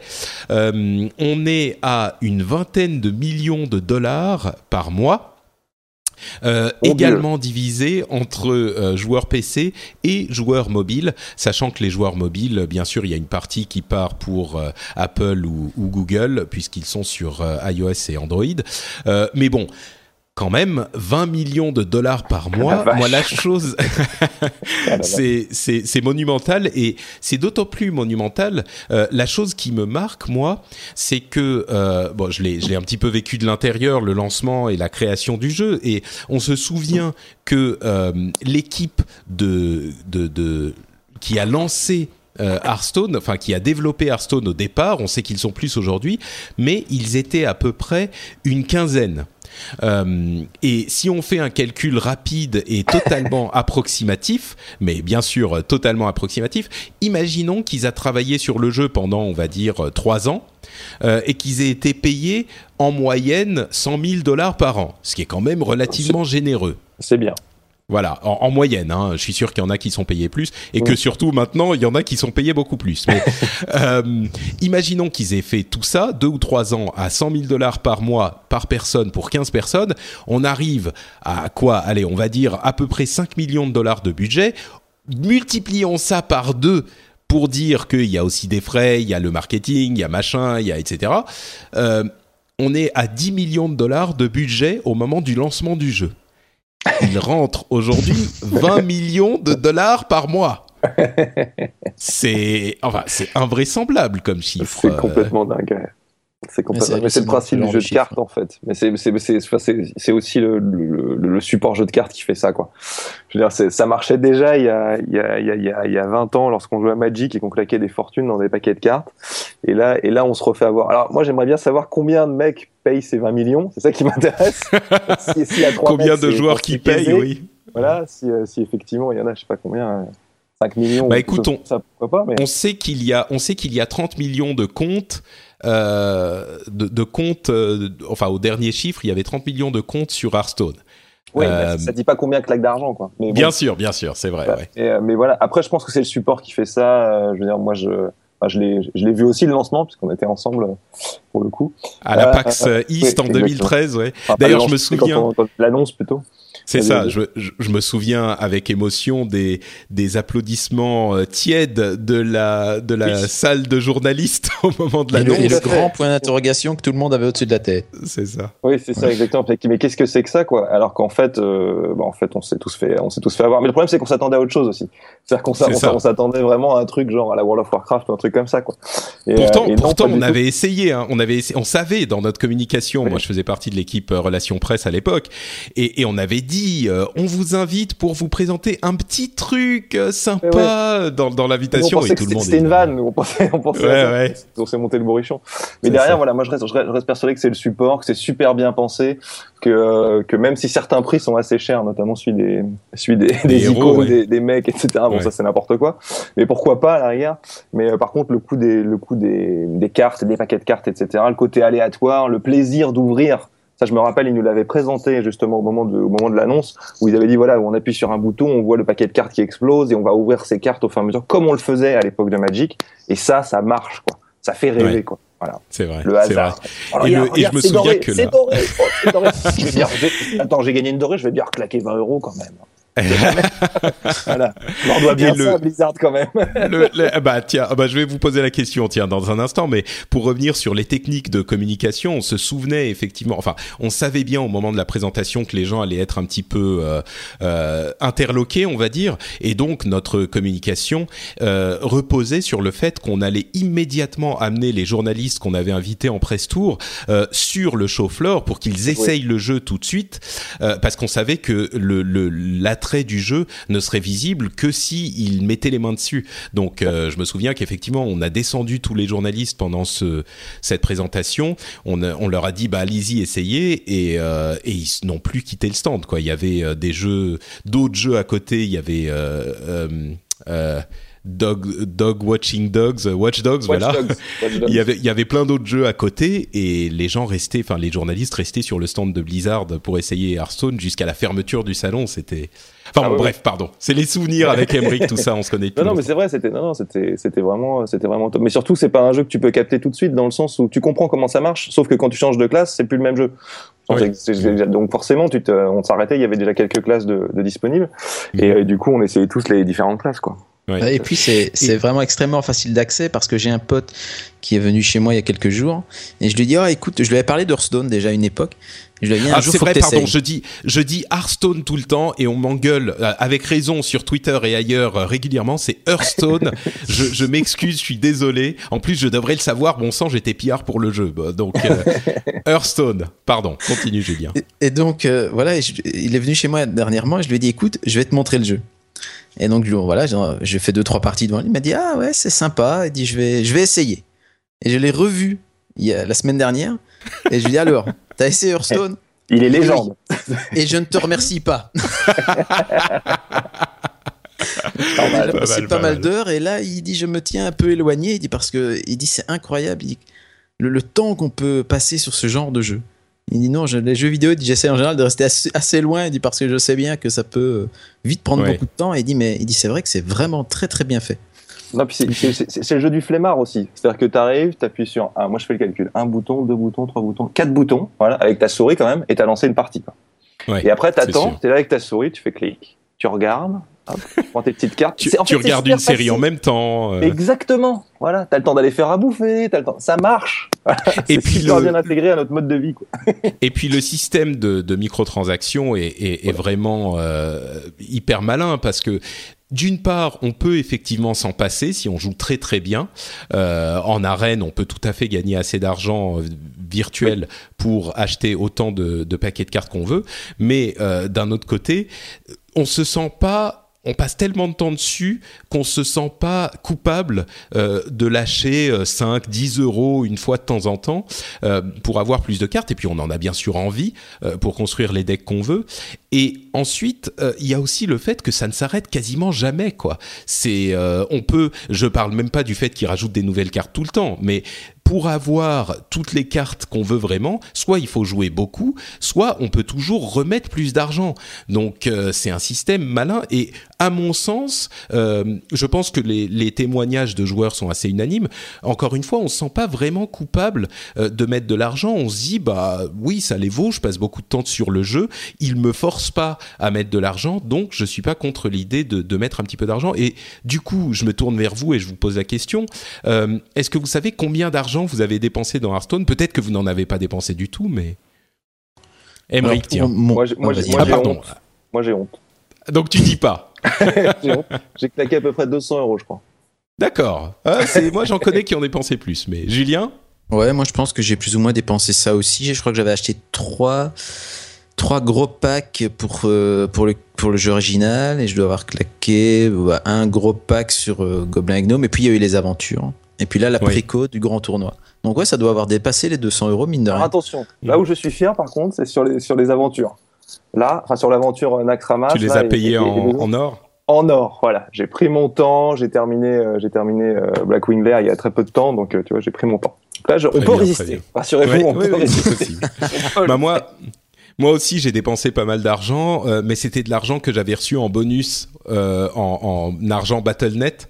Euh, à l'époque euh, où j'étais, euh, parce que bien sûr, quand on travaille chez Blizzard, on a euh, certains, on a les jeux gratuits, etc. Et donc je, me- je me justifie. J'ai j'ai pas dépensé d'argent pendant peut-être un an. J'ai joué entièrement free to play pendant une bonne année. Euh, donc c'est possible aussi. Hein. Je, je jouais pas mal. J'étais arrivé en 10, je crois, euh, sans dépenser d'argent. Donc euh, c'est tout à fait possible. Et, euh, et et finalement je me suis dit allez je vais me faire plaisir. Je passe tellement de temps dessus. Et puis c'est de l'argent. C'est pas du vrai argent en fait. c'est de l'argent Battle.net qui. Alors bien sûr c'est de l'argent que j'aurais pu dépenser ailleurs dans d'autres jeux ou d'autres choses. Mais je me suis justifié comme ça. Et puis euh, j'ai le- l'extension qui devrait, je pense, sortir la semaine prochaine, a priori le 24. Donc on en reparlera dans le prochain épisode. Bon allez, bref, euh, c'est tout sur Hearthstone. Ce qui me paraissait vraiment intéressant, c'était le budget du jeu par rapport à ce qu'il rapporte tous les mois, sachant que c'est pas des chiffres officiels de ce qu'il rapporte tous les mois. Ça se trouve, il se, il plante complètement. Mais bon, j'imagine qu'ils sont pas non plus. C'est pas que le jeu ne rapporte que 2 millions et qu'ils pensent qu'il euh, rapporte 20 quoi. Euh, autre nouvelle, c'est l'annonce, euh, en fait, qui n'était pas une annonce, mais qui était un peu passée inaperçue, mais donc le retour euh, de l'annonce de la Steam Machine portable, une machine qui sera disponible en 2016. Les précommandes commencent bientôt.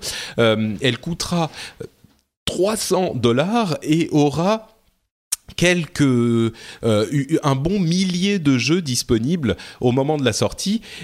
Elle s'appelait à l'origine la Steam Boy. Pardon, excusez-moi, c'était le nom du, du projet. Aujourd'hui, elle s'appelle la Smack Zero. Alors pourquoi Smack Zero? On ne sait pas. Euh, mais donc, il y aura un millier de jeux disponibles. Euh, bonne idée, idée débile, euh, idée de génie. C'est une machine, ça, ça ressemble un petit peu à une PlayStation Vita, avec au lieu des, des manettes sur les côtés, en fait, les, les trackpads bizarres de la Steam, du Steam Controller. Bonne idée, ineptie. Qu'est-ce que vous en Oh. pensez? Moi, je dirais pourquoi pas, après avoir la, le- le- la console, ce qu'elle va vraiment donner en termes d'autonomie et quel jeu elle va vraiment faire tourner correctement. Moi, je me souviens que pour la Vita, euh, j'avais foncé dessus à sa sortie. Donc j'ai pas Oh, beaucoup, j'ai pas beaucoup de jeux, mais euh, mais c'est vrai que j'aime bien la sortir de temps en temps ou quand, quand quand je pars en train ou ce genre de truc ou en avion. Mm. Bah voilà, c'est vrai que j'aime bien l'avoir avec moi.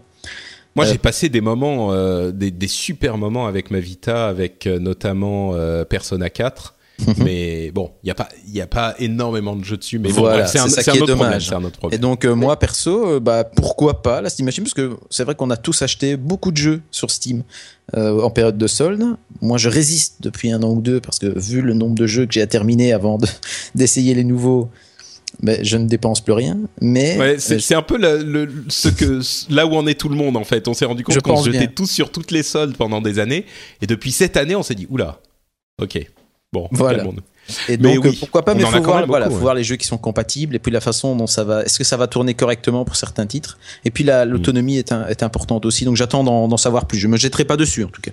Emmerich Moi non plus. Moi non plus, je me jetterai pas dessus. Euh, Juste pour la, pour la, pour revenir à la Vita, parce que vous en parlez aussi, euh, c'est quand même, euh, même s'il n'y a pas beaucoup de jeux, la plupart sont quand même très bons. Je je sais pas ce que vous en pensez, mais il y a quand même beaucoup de très bons jeux sur cette machine, sur la Vita. Et donc, je me, pour l'honneur de la Vita, je voulais, je tenais à le dire. Non, non, mais c'est bien. le- Tu, tu as le droit à ton opinion, Emmerich. Voilà, Euh, il, y a, il y a quand même vraiment, vraiment des bons jeux, donc, euh, donc voilà. Et je pense que comme euh, justement euh, Sony s'est quand même bien ramassé avec sa Vita, quoi qu'il en soit, euh, je pense que euh, Valve se dit que c'est peut-être l'occasion euh, de, de prendre un, de prendre un marché, parce que d'un Ah bah là, côté, c'est pas Valve qui développe. Ah c'est pas eux bon. Ah non, non, non, c'est pas eux, c'est pas eux. Attends, que je dise pas de Si, bêtises, si, mais c'est Smack. c'est.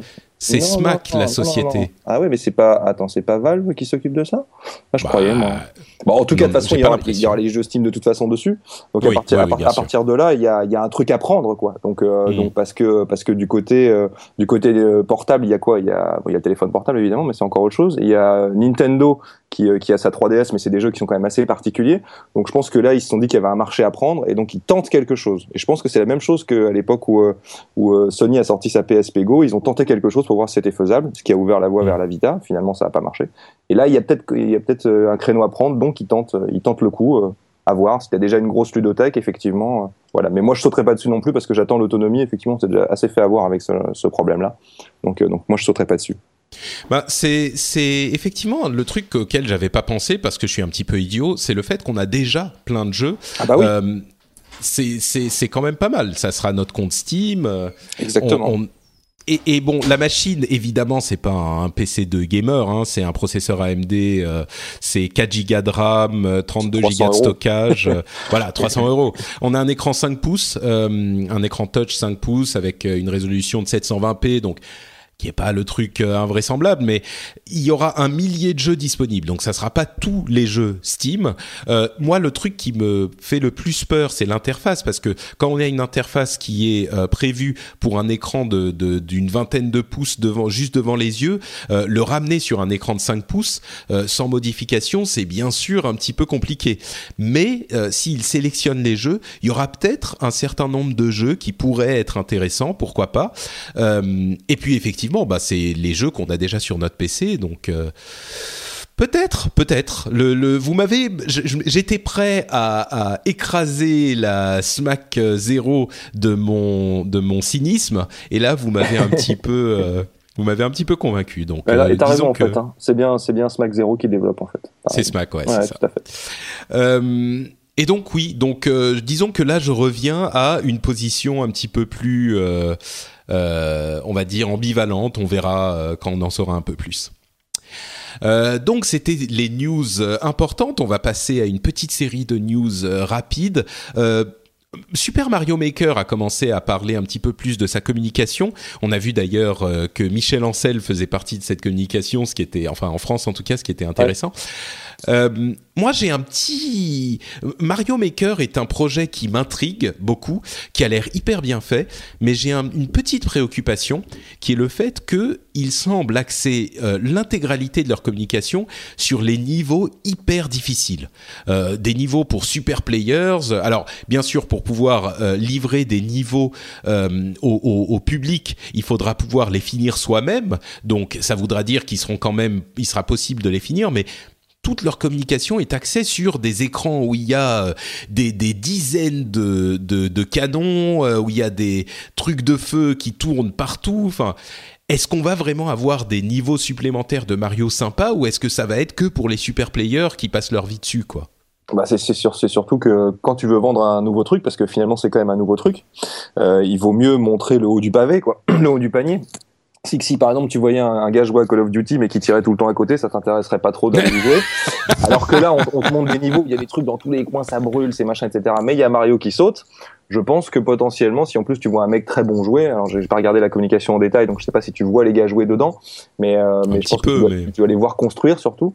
Euh, ils veulent montrer toutes les possibilités. Donc si on te montre le haut du panier, tu te dis ah, bah, on peut faire tout ça. Moi je ferais peut-être pas tout ça, mais s'il y a déjà tout ça, ça veut dire que moi je peux en faire un petit peu. Donc peut-être que je pense que c'est une communication qui, est, qui est, à mon avis, qui va dans ce sens-là. Bah, le truc, c'est que moi, ces niveaux qui montrent, j'arriverai pas à les faire. Donc, j'aurais surtout envie de voir des. Mais non, c'est ça. Non, ce que je veux dire, c'est aller à y jouer. Euh, j'arriverai pas à y jouer. Donc, euh, moi, j'aimerais surtout voir des niveaux pour Mario en plus. Ça m'irait, mais je sais pas. Ouais, bon, qui peut le plus peut le moins.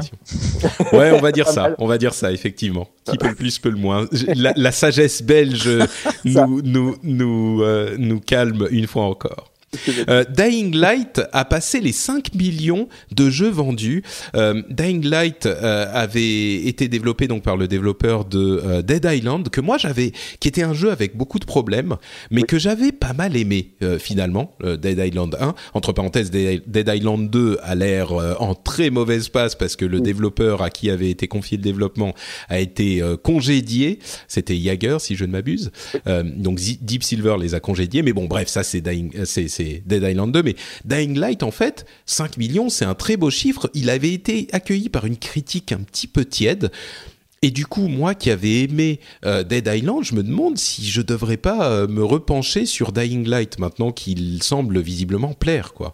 Ah bah, moi, j'y, moi, j'y ai joué et je le trouve très bien ce jeu. Hein. C'est vraiment euh, très, très, c'est du parcours en fait dans un monde de zombies. On va pas, on va pas, enfin, faisons ça comme ça. et honnêtement, c'est super bien j'ai vraiment envie d'utiliser ce mot-là, branler. ouais, ouais, bah, c'est super bien fait, quoi. Je veux dire, tu, euh, tu, tu, tu, tu, très vite, tu prends les commandes en main. Euh, l'univers est vachement, euh, vachement intrigant. Le fait de jouer sur la verticalité, c'est vachement sympa aussi dans un univers de zombies. Moi, j'ai joué sur PC, j'ai trouvé ça très beau. Enfin, honnêtement, c'est un, c'est un très bon jeu. Après, j'y suis pas resté 150 heures, mais voilà, je sais qu'ils suivent beaucoup de jeux aussi. Il y a pas mal de, de modes en multi, etc., des trucs, des trucs développés qui enrichissent apparemment le gameplay. Donc c'est pas seulement juste des niveaux en plus, des choses comme ça, c'est ou des zones en plus. Il y a un gameplay qui souvent va avec en coopération. Donc euh, donc c'est honnêtement c'est un très bon jeu. Voilà. Bon, écoute, il y a une extension qui arrive, donc je vais le mettre sur ma. euh, Ouais. ma- D'ailleurs, j'ai entendu que l'extension était un standalone en fait, qu'on pouvait l'acheter même sans le jeu. Je suis pas sûr de où j'ai lu que ça. c'est ça. Oui, oui. Ouais. Et, et je crois avoir lu ça et j'arrive pas à retrouver la source, donc euh, je veux pas euh, l'affirmer, mais du coup je vais le mettre sur ma, ma liste euh, Steam. Je vais attendre les soldes et comme ça je pourrai y jouer sur ma Zero. Smack Zero. Exactement, exactement. Euh, alors là, j'ai un message solennel à faire passer à tous les joueurs du monde entier. Si un jour dans votre vie, quelqu'un vous dit euh, que quelque chose n'est pas possible, si quelqu'un vous regarde, vous regarde droit dans les yeux, vous pointe du doigt et vous dit non, tu ne peux pas, et, vous rabaisse comme ça, et vous, vous, vous enlève de votre portée euh, quelque chose que vous voulez, eh bien, vous pouvez, sachez que vous pouvez réussir parce que il n'y a rien qui est impossible. Et j'en ai la preuve, la preuve ultime, puisqu'il y a quelqu'un qui a réussi à finir Dark Souls 1 en, avec uniquement des commandes vocales. Et ça, les gars, si ça c'est possible, ça veut bien dire que rien dans la vie, dans le monde n'est impossible. Parce que franchement, pour qui que ce soit qui a joué à Dark Souls, vous savez qu'avec des commandes vocales, avec en plus un décalage, une latence d'une seconde et demie, c'est incroyable comme euh, comme euh, on parlait de Superplay tout à l'heure, ce genre de truc, c'est assez invraisemblable. Donc euh, voilà, une petite euh, plaisanterie en passant. Tu Et que- entre parenthèses, oui, pardon. Tu sais qu'il y a des gens qui jouent à- sur Twitch, là, il y a des gens qui. Il y a, Twitch euh, plays, euh, Dying- euh, plays euh, euh, Dark, Dark Souls, oui. Dark Souls 2, je crois. Et, euh, et du coup, euh, tu sais comment ça marche, les, les Twitch plays à quelque chose, en fait. C'est que Tout à les- fait, mais vas-y, explique-le pour les. Bah, en fait, ça a commencé avec Twitch Plays Pokémon. Donc, euh, donc il y avait un jeu de Pokémon qui tourne. Et il y a tous les gens qui sont sur le chat, en fait, qui peuvent donner des indications euh, à, la, à la machine qui joue, si vous préférez. Donc, donc qui joue le joueur, en fait. Mais c'est l'ensemble du chat qui joue. Donc, du coup, quand quelqu'un file un ordre, un autre file un autre derrière, un autre ordre derrière, etc. Machin, il y a certains ordres qui passent ou qui s'annulent, etc. Et donc, on progresse dans le jeu comme ça. Ça veut dire qu'on Et donc deux- les ordres, généralement, c'est à peu près les boutons et les touches et les directions, quoi. Exactement. Et donc, et donc, du coup, si vous voulez, avec ça, il y en a qui arrivent à progresser dans Pokémon. Donc, il y a 2000 pélos sur Twitch qui appuient n'importe où euh, et qui donnent n'importe quelle directive. Et finalement, il y a des choses qui se passent dans le jeu. Et là, ils font ça avec Dark Souls, je crois que c'est le 2. Ouais. Et, Et- Pokémon, ça a pris une vingtaine de jours, je crois, ou je sais plus, mais ils, ils ont réussi à le finir. euh, Oui, c'est incroyable. C'est complètement fou. Et là, euh, ils le font avec, euh, avec euh, Dark Souls. Et à mon avis, ils y arriveront jamais. Voilà, Oui, je pense que voilà. je pense que ça va prendre des années. Enfin, Dark Souls, c'est pas possible, quoi. Et par contre, ça fait un Twitch, enfin un live, je sais pas qui va durer euh, des heures et des heures, enfin avoir des, Des semaines. années. voilà des années et du coup euh, bah, ça fait de la visibilité et donc ça se vend et donc euh, ça a une valeur Enfin, Bien voilà. sûr. Ça s'appelle que- Twitch. Oui, vas-y, Julien. Ouais, non, ça me fait penser à un autre truc, le, le fait qu'on puisse piloter un jeu comme ça à la, à la voix. Ça me fait pen- J'avais publié un article l'année dernière concernant un gars qui est tétraplégique et Oui. qui, euh, qui jouait, euh, donc son pseudo c'était No Hands Ken. Et euh, il stream de temps en temps sur, sur Twitch, je pense. Et il jouait à Diablo 3, WoW et StarCraft hein, régulièrement. Et en fait, il utilisait sa voix, sa bouche en tout cas, et un accessoire adéquat. Et ça lui permettait de profiter de ces jeux. Donc euh, le fait comme ça de pouvoir jouer à des, euh, à des jeux en, en leur parlant, ben, je pense que ça peut aussi euh, ouvrir des perspectives aux, aux- aux personnes qui sont comme ça tétraplégiques et qui auraient envie de profiter et, et de faire autre chose euh, d'un peu euh, amusant. Ouais, ouais, non, mais tout à fait. Il y a, il y a plusieurs exemples de joueurs, effectivement, c'est parfois des joueurs assez euh, compétitifs en e-sport euh, qui réussissent à, à, à avoir des performances euh, tout à fait remarquables sans l'usage de leurs mains. Il y a des joueurs qui jouent avec leurs pieds aussi. Enfin, il y a des donc euh, et là, en l'occurrence, euh, c'est c'est vraiment la preuve ultime que, enfin, finir Dark Souls avec la voix, c'est la preuve ultime que n'importe qui peut faire n'importe quoi, quoi. Euh, et que ça mène n'importe où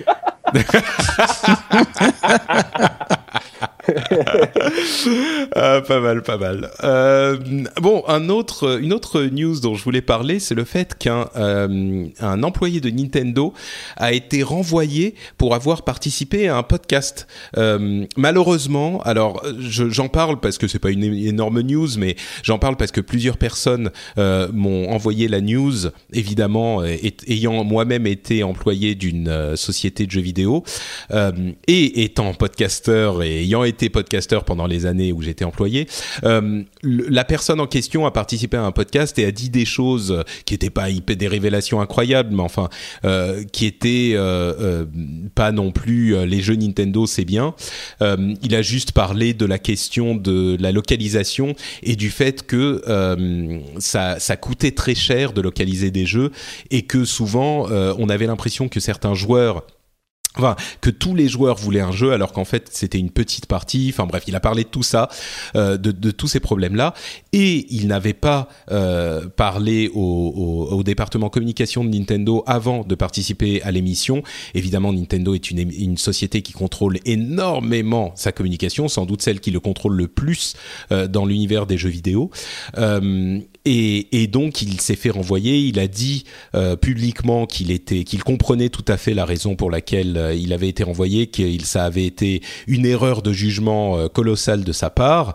Euh, et, et donc pour parler un tout petit peu de moi, parce que je suis dans une situation qui, dans laquelle je peux tout à fait comprendre euh, celle dans laquelle il est lui. Dis-le Euh, qui t'ont viré, dis-le. Allez, tout ça pour arriver là, dis-le. tout ça pour le oui non non pas du tout Euh, en fait quand je suis rentré chez Blizzard euh, on a tout de suite décidé de ce dont je pouvais parler de ce dont je ne pouvais pas parler Euh, les jeux vidéo et Blizzard bien sûr euh, faisaient partie de la liste des choses dont je ne pouvais pas parler j'ai donc c'est pour ça que j'ai arrêté le- l'émission le podcast Azeroth.fr à l'époque et que je n'ai pas que j'ai attendu de quitter Blizzard pour lancer une émission comme celle-ci où je pouvais parler librement de jeux vidéo euh, dans le rendez-vous tech, euh, a priori, je parlais très très peu de jeux vidéo, justement pour cette raison, et je, le mentionnais euh, régulièrement. Donc euh, voilà, c'est évidemment quelque chose dont il faut discuter avec votre hiérarchie et, et, hum, et établir certaines règles à respecter, parce que on ne peut pas euh, tout à coup, si moi j'avais parlé de Blizzard, j'aurais été euh, considéré comme un employé de Blizzard qui parle de Blizzard, et donc ce que je disais aurait eu un poids beaucoup plus important euh, que qu'un qu'un podcasteur X ou qu'un YouTuber lambda. Donc euh, évidemment, c'est quelque chose qui est important à respecter. La communication d'une entreprise peut avoir des conséquences très graves euh, sur l'image de l'entreprise, mais aussi sur les l'action de l'entreprise. Donc c'est quelque chose de très sérieux et, avec lequel on ne peut pas plaisanter. Donc voilà, c'est ce que je voulais dire sur la chose. pas- t'as pas précisé non plus, c'est que c'est une entreprise japonaise aussi, hein. donc euh, c'est aussi un petit peu, enfin la hiérarchie, on plaisante pas du tout avec ça, quoi. Alors je sais qu'on plaisante pas non plus en Occident avec la hiérarchie, je suis d'accord, mais euh, mais au Japon c'est vraiment terrible, hein. donc euh, je veux dire si tu si tu respectes pas ta les codes qui sont prévus euh, pour ça, il n'y a pas de dérogation, quoi. Donc euh, donc le gars paye euh, paye directement euh, l'outrecuidance, donc il a Ouais.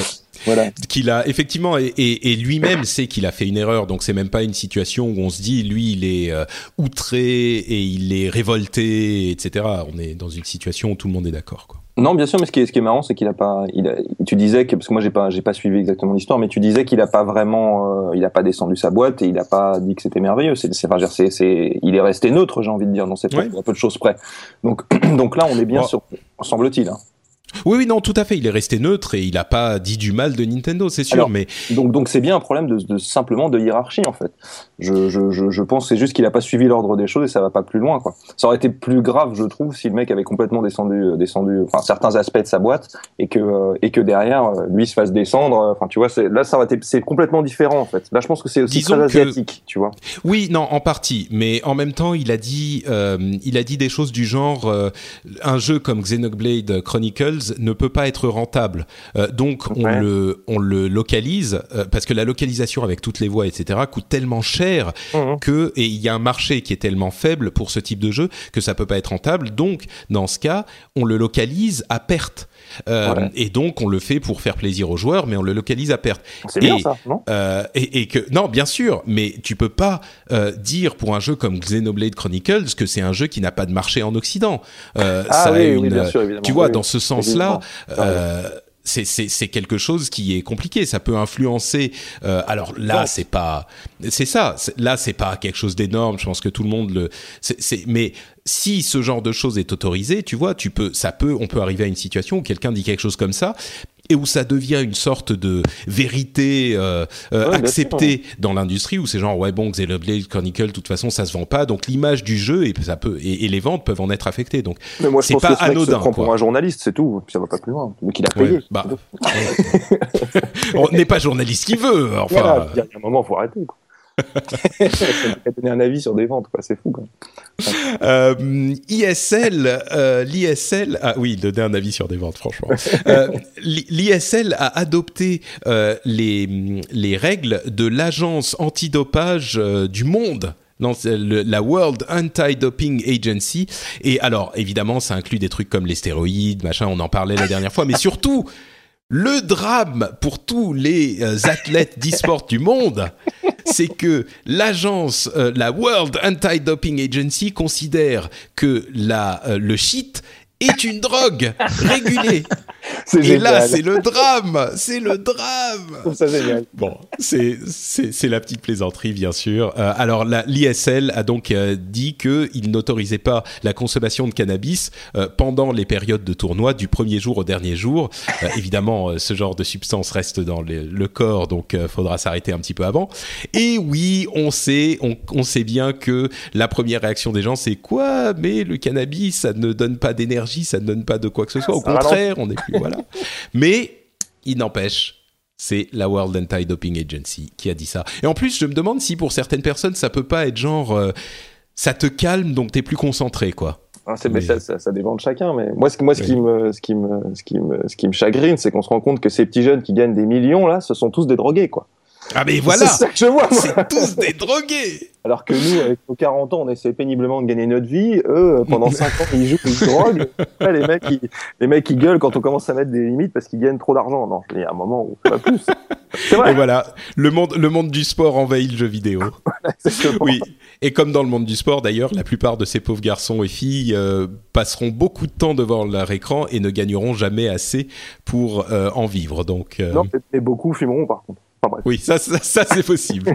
Non, mais sans- sans- pour, pour, pour, euh, pour, euh, pour être sérieux, à l'inverse, euh, je pense que c'est pas mal en ce sens où. Alors vas-y euh, Julien, exprime-toi, tu veux parler de ton expérience avec le cannabis, euh, tu es dans un espace totalement libre, vas-y, parle Julien. je veux dire par là que vu le, le- donc le nombre de gens et de jeunes qui regardent les streams et les finales, etc. Et s'ils ils savent, ah tiens, euh, les, les, les gars de chez Evil Genius 6 ou d'autres, ah bah eux, effectivement, et le mec il a dit qu'il il se dopait et il a gagné. Eh ben, moi aussi je vais le faire et je vais gagner le tournoi que je, auquel je participe Oui, dimanche.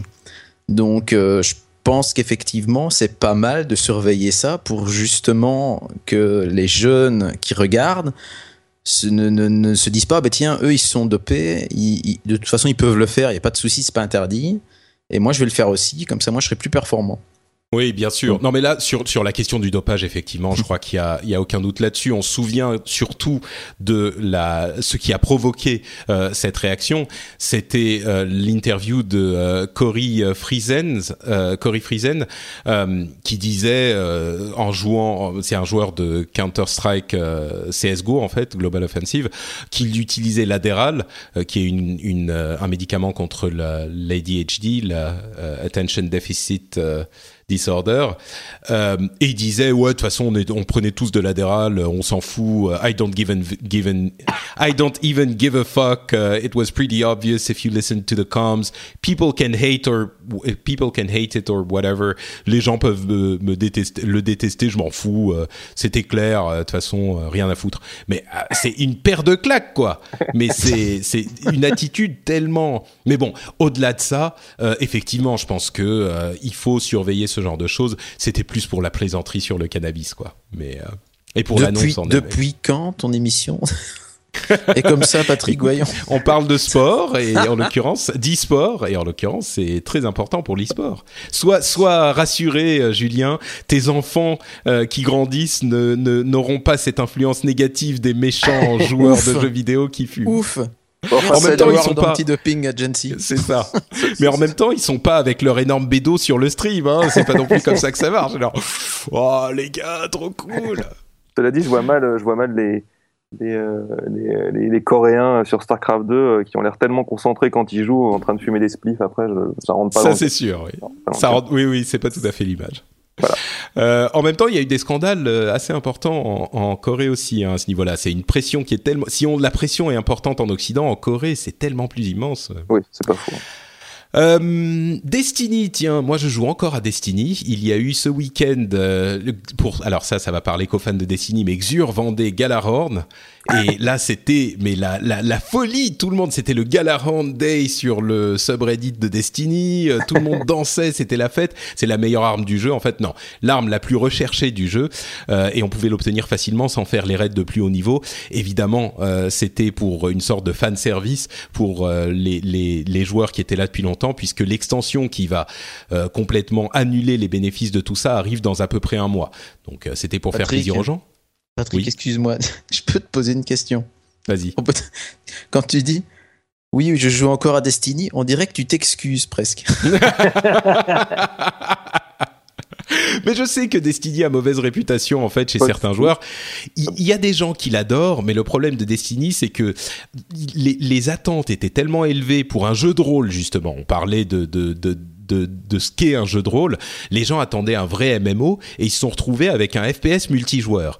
Et il y avait tellement de gens qui étaient déçus que ça ne soit pas un MMO euh, FPS euh, et que ça soit une simple suite de missions euh, stupidement narrées par fermée, en euh, fait. C'est ça le problème. C'est que les par autres sont Dinklage. fermés. En zo- oui, non mais complètement. C'est une série de tunnels euh, Destiny. Donc bon, il y a quelques endroits ouverts avec les événements communs, les événements auxquels tout le monde peut participer, les quêtes, etc. Mais bon, les zones plus grandes fermées. Désolé. non mais tout est fermé. Euh, Voilà. Enfin non, remarque. Oui, non mais c'est vrai. Non mais tu peux, tu peux effectivement, quand même, si tu vas sur une zone, tu peux te balader sur toute la, la, la longueur. Si tu fais tout le tour d'une des cinq ou six zones qui sont disponibles, ça prend un moment quand même. Il je suis d'accord, des- mais ce sera jamais aussi grand qu'une qu'une grande zone de World of Warcraft, qu'une grande région de World of Warcraft. Tu vois ce que je veux dire? Ouais, Quand enfin qu'un MMO, continent ou qu'un. ouais. Non, mais tu veux dire, c'est tout petit. C'est ça. Nous avons Non, mais MMO tout petit, zoné, quoi. Il y a un moment, faut Complètement, arrêter. complètement. Non, mais au-delà de ça, euh, le problème c'est qu'il n'y a pas d'histoire, que l'histoire est complètement inepte. euh, Enfin, le seul attrait du jeu, comme je le dis souvent, c'est le fait que euh, Bungie a réussi à super bien retranscrire euh, un, un- un gameplay de FPS quand on tire dans la tête des ennemis, c'est super bien foutu. Voilà, C'est tout ce qu'il y a dans le jeu. Mais bon, Non, non, mais non, c'est pas vrai. Alors là, je suis pas d'accord non plus. J'ai joué, non, joué un an à Destiny, hein, donc je connais très bien. D'accord. Enfin, 8 mois. ok, ok. Euh, donc. Destiny, pour qu'on en parle, euh, l'extension va arriver dans un an, dans un mois, et va entièrement remplacer la narration de euh, Peter Dinklage. Le Dinklebot va complètement disparaître, euh, et ils vont le remplacer avec Nolan North, qui a réenregistré toutes les voix qu'avait fait Peter Dinklage. Alors selon les développeurs, c'est parce que euh, Dinklage a un emploi du temps super euh, super pris. Euh, évidemment, c'est Tyrion Lannister et il fait des films, etc. Donc euh, il est hyper occupé et Nolan North a beaucoup plus de temps disponible parce que c'est son métier de doubler des jeux vidéo. Ok, à mon avis, c'est aussi beaucoup parce que c'est tellement mal foutu. non, le prix sans doute de Dinklage, mais aussi c'était tellement horrible sa narration que. En même temps, il n'était pas aidé par l'écriture et Voilà. il n'était pas aidé par y a le rien dans le contexte. jeu de ce côté-là non plus. Ouais. C'est pas faux. Mais donc euh, peut-être que effectivement ils vont aider avec cette extension. Ils ont dit qu'ils font une refonte du leveling. On a, on n'aura plus ces histoires de lumière qui fait du leveling par les objets, mais ça sera un vrai leveling jusqu'au bout. Euh, et puis après il y aura des objets de plus en plus forts bien sûr, mais il y aura aussi la possibilité d'avoir un personnage qui sera euh, monté niveau euh, 20 ou 30 euh, directement avec l'extension pour qu'on puisse, bah, comme avec World of Warcraft, rejoindre immédiatement ses amis au niveau maximum pour pouvoir euh, avec eux si on découvre le jeu. Euh, voilà, c'était, c'est, moi j'ai, ah, plutôt, euh, je suis plutôt enthousiaste pour Destiny. Je le suis depuis un an, donc. euh, c'est pas ça qui va me changer, au contraire, ça a l'air pas mal. Il y a des quêtes qui ont l'air un petit peu plus mieux faites. Il y a plus d'histoire a priori dans l'extension. On verra, hein, mais toute façon, je vais l'acheter. Je sais bien, j'aime bien Destiny, donc euh, voilà. C'est Moi, je- moi, tu sais que Destiny, j'ai été, euh, j'ai été un petit peu déçu par, parce que ça a été survendu par rapport à ce que c'était. Mais pour autant, ça offre un très très bon gameplay avec des classes différentes extrêmement intéressantes, je trouve. Euh, et notamment en termes de spécialité aussi, puisque tu peux switcher d'une spécialité à l'autre euh, en fonction des Mhm. fonctions sur une classe. Et honnêtement, je trouve que c'est un très bon euh, FPS multi euh, dans un monde futuriste qui est en fait super classe parce qu'il a une, une direction artistique qui est juste phénoménal quand même. Et même s'il n'y a pas d'histoire, c'est un jeu qui est super beau. Donc, euh, donc honnêtement, euh, c'est un jeu à essayer si vous voulez, euh, si vous voulez euh, vous lancer, euh, vous lancer dans un FPS euh, avec des potes, parce que c'est en plus une expérience qui se partage vraiment très très bien, très très bien à plusieurs. Mais effectivement, et tu dis qu'il a mauvaise réputation, mais je trouve ça super dommage. Il a mauvaise réputation parce qu'il s'est survendu, mais c'est tout en fait. Ça reste un bon Ouais. jeu quand même. Et en même temps, bon, il a mauvaise réputation, il s'est, il, il s'est quand même bien vendu, et je pense que les gens, euh, Bungie n'est pas à plaindre non plus, mais euh, Je m'inquiète pas pour eux. et Activision. Mais, mais oui, effectivement, c'est, c'est un jeu qui est, bah, pour moi, c'est le meilleur FPS multi qui ait jamais été fait. Alors, je sais qu'il y a des gens qui vont me dire Sur Borderlands, console, machin, arrête-toi, tu truc. dis sur console, prends pas, prends pas de risque. Non, non, mais non, parce qu'il y a une mécanique sur euh, Destiny, une mécanique de endgame de MMO avec euh, des donjons qu'on refait en boucle pour euh, chercher des objets et puis des raids, etc.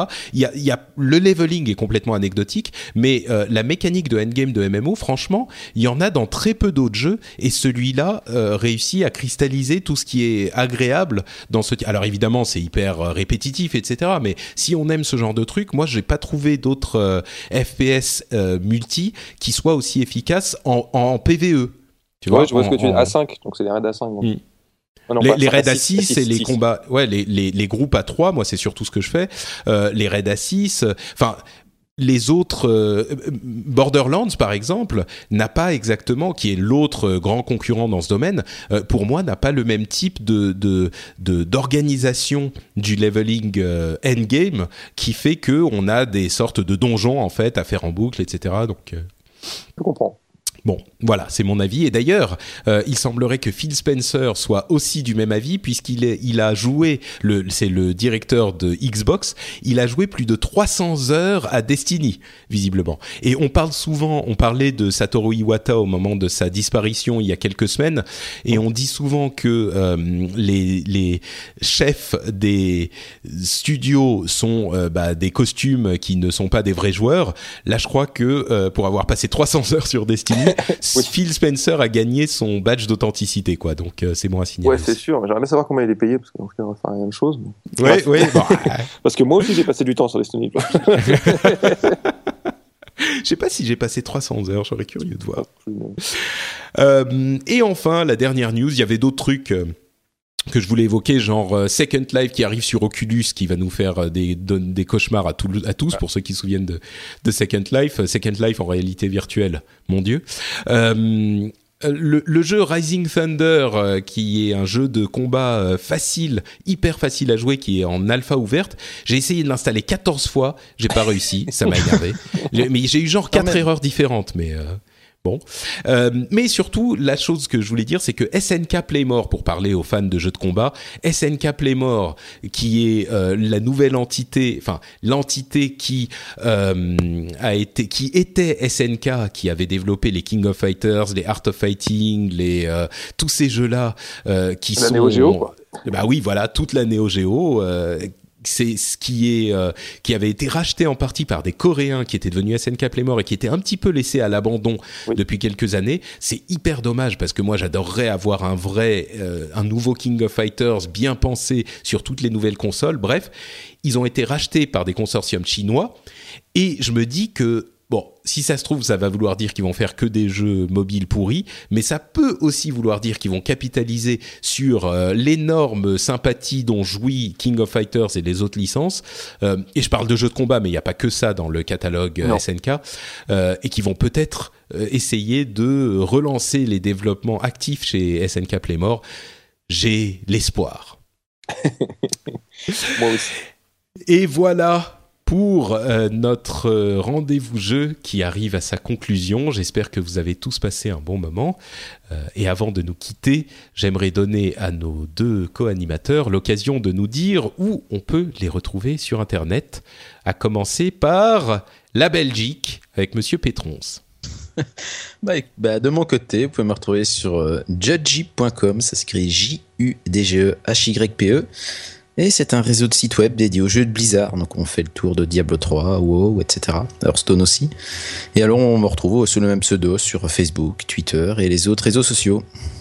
Magnifique. Et si vous avez commencé à jouer à, à Hearthstone, Hearthstone, euh, et que vous euh, voulez vous améliorer, il y a euh, des, des guides et beaucoup d'autres choses sur le réseau Judgeep et je vous les recommande chaleureusement. Merci. Emric. Emric. Oh, bah, en plus, ah, avec Judgy, bon, je vais, je, je, je- j'exprime quand même le fait que je sois euh, biaisé vis-à-vis de Blizzard.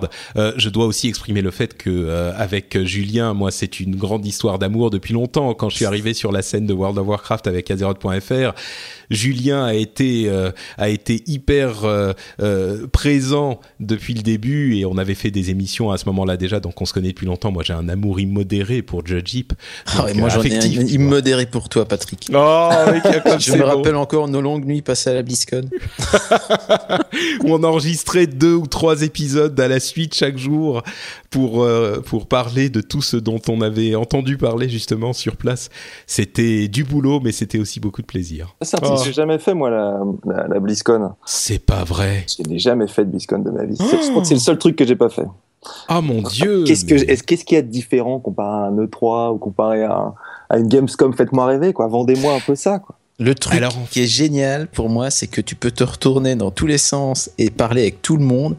Tu es avec des gens qui te comprennent et qui adorent la même chose que toi. Tu vois C'est ouais, non, c'est vraiment ça.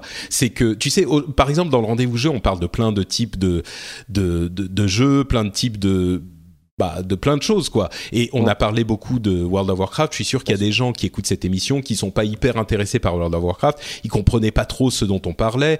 Euh, pareil pour, on essaye d'être toujours très ouvert, mais bon, il y a forcément un moment où on parle de certains jeux. Pareil pour Destiny. Euh, Il y a des gens qui savent pas ce que je veux dire quand je dis euh, Xur vend Galahorn. Euh, ça leur dit rien quoi Évidemment. à, à la BlizzCon, tu es avec les plus grands fans de Blizzard qui sont partout autour de toi. Il y a genre euh, 20 000 personnes en deux jours ou 25 000 personnes en deux jours euh, qui viennent pour ça. Ils ont payé 100, 150, 200 dollars pour le billet. Rien que pour ça, pour être là, pour se retrouver entre eux, Euh, plus le voyage souvent, parce que évidemment tout le monde ne vit pas en Californie, Euh, et tu es partout à côté de gens qui sont, on dit en anglais, your people.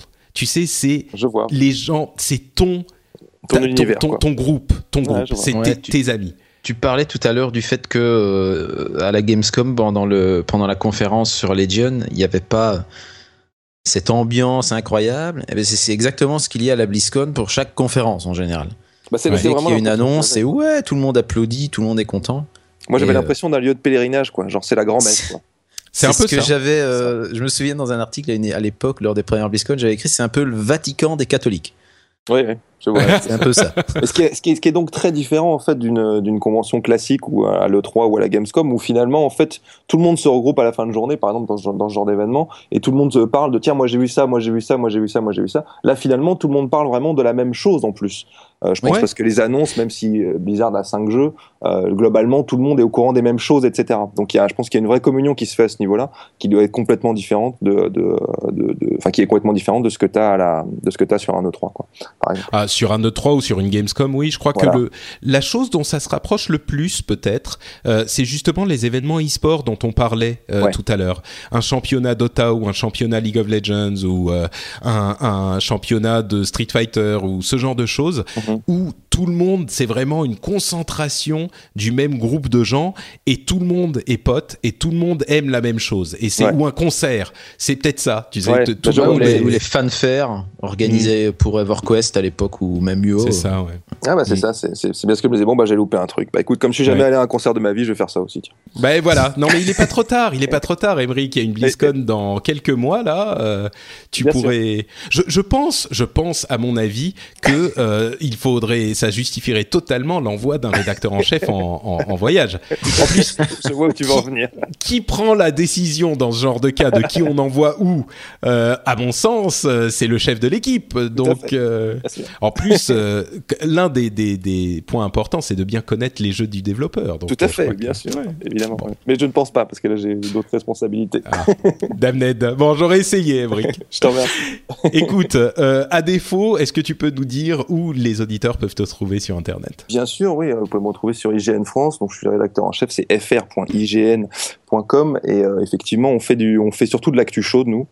Euh, l'idée, quand on a lancé IGN il y a, quelques quelques mois, c'était de trouver notre place dans le paysage. Euh, journalistico-vidéoludico français, ce qui n'était pas de, facile en 2015 et on s'en sort pas trop mal pour l'instant. Et là, on va lancer pas mal de nouvelles choses sur le site, notamment le mois prochain. Donc, si vous avez envie de, de me retrouver là-bas, n'hésitez pas. IGN. Non, mais, mais, mais c'est quelle chose donne je, des... je, ne vais pas te dire. Tu je, fais du teasing. Je fais du teasing. Voilà, je fais ah, du teasing. Passez sur le site, vous verrez. ok. Donc voilà. c'est euh, fr.ign.com. Merci. Sinon, vous pouvez me retrouver sur Twitter aussi, euh, c'est Mike Lallet, voilà, où je partage ma passion des jeux de temps en temps. Magnifique. Pour ma part, c'est euh, Patrick sur Twitter. Vous me connaissez. Vous savez aussi qu'il y a le site où j'héberge toutes les émissions que je produis, c'est-à-dire frenchspin.fr. Vous retrouverez évidemment le rendez-vous jeu que vous pouvez commenter sur le blog de l'épisode. Vous pouvez aussi retrouver notamment le rendez-vous tech où on décortique l'actu tech, euh, bah, Apple, Google, Microsoft, les smartphones, euh, tout ça, euh, toutes les deux semaines en alternance avec le rendez-vous jeu. Donc si vous aimez bien le ton du rendez-vous jeu, je me dis que le ton du rendez-vous tech devrait vous plaire aussi. Vous pouvez essayer ça également sur frenchspin.fr. Enfin, vous pouvez me retrouver sur Facebook aussi, facebook.com slash, vous l'avez deviné, Note Patrick. Je vous remercie tous d'avoir écouté cette émission. J'espère que vous avez passé un bon moment. Et dans tous les cas, on vous donne rendez-vous dans 15 jours pour un nouvel épisode. Ciao à tous Ciao, ciao Ciao, merci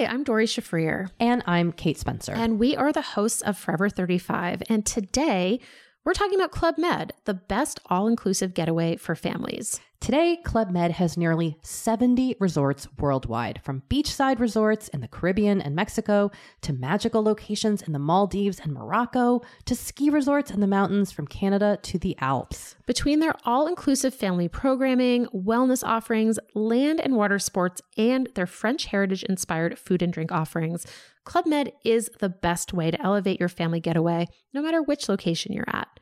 To learn more, visit clubmed.us.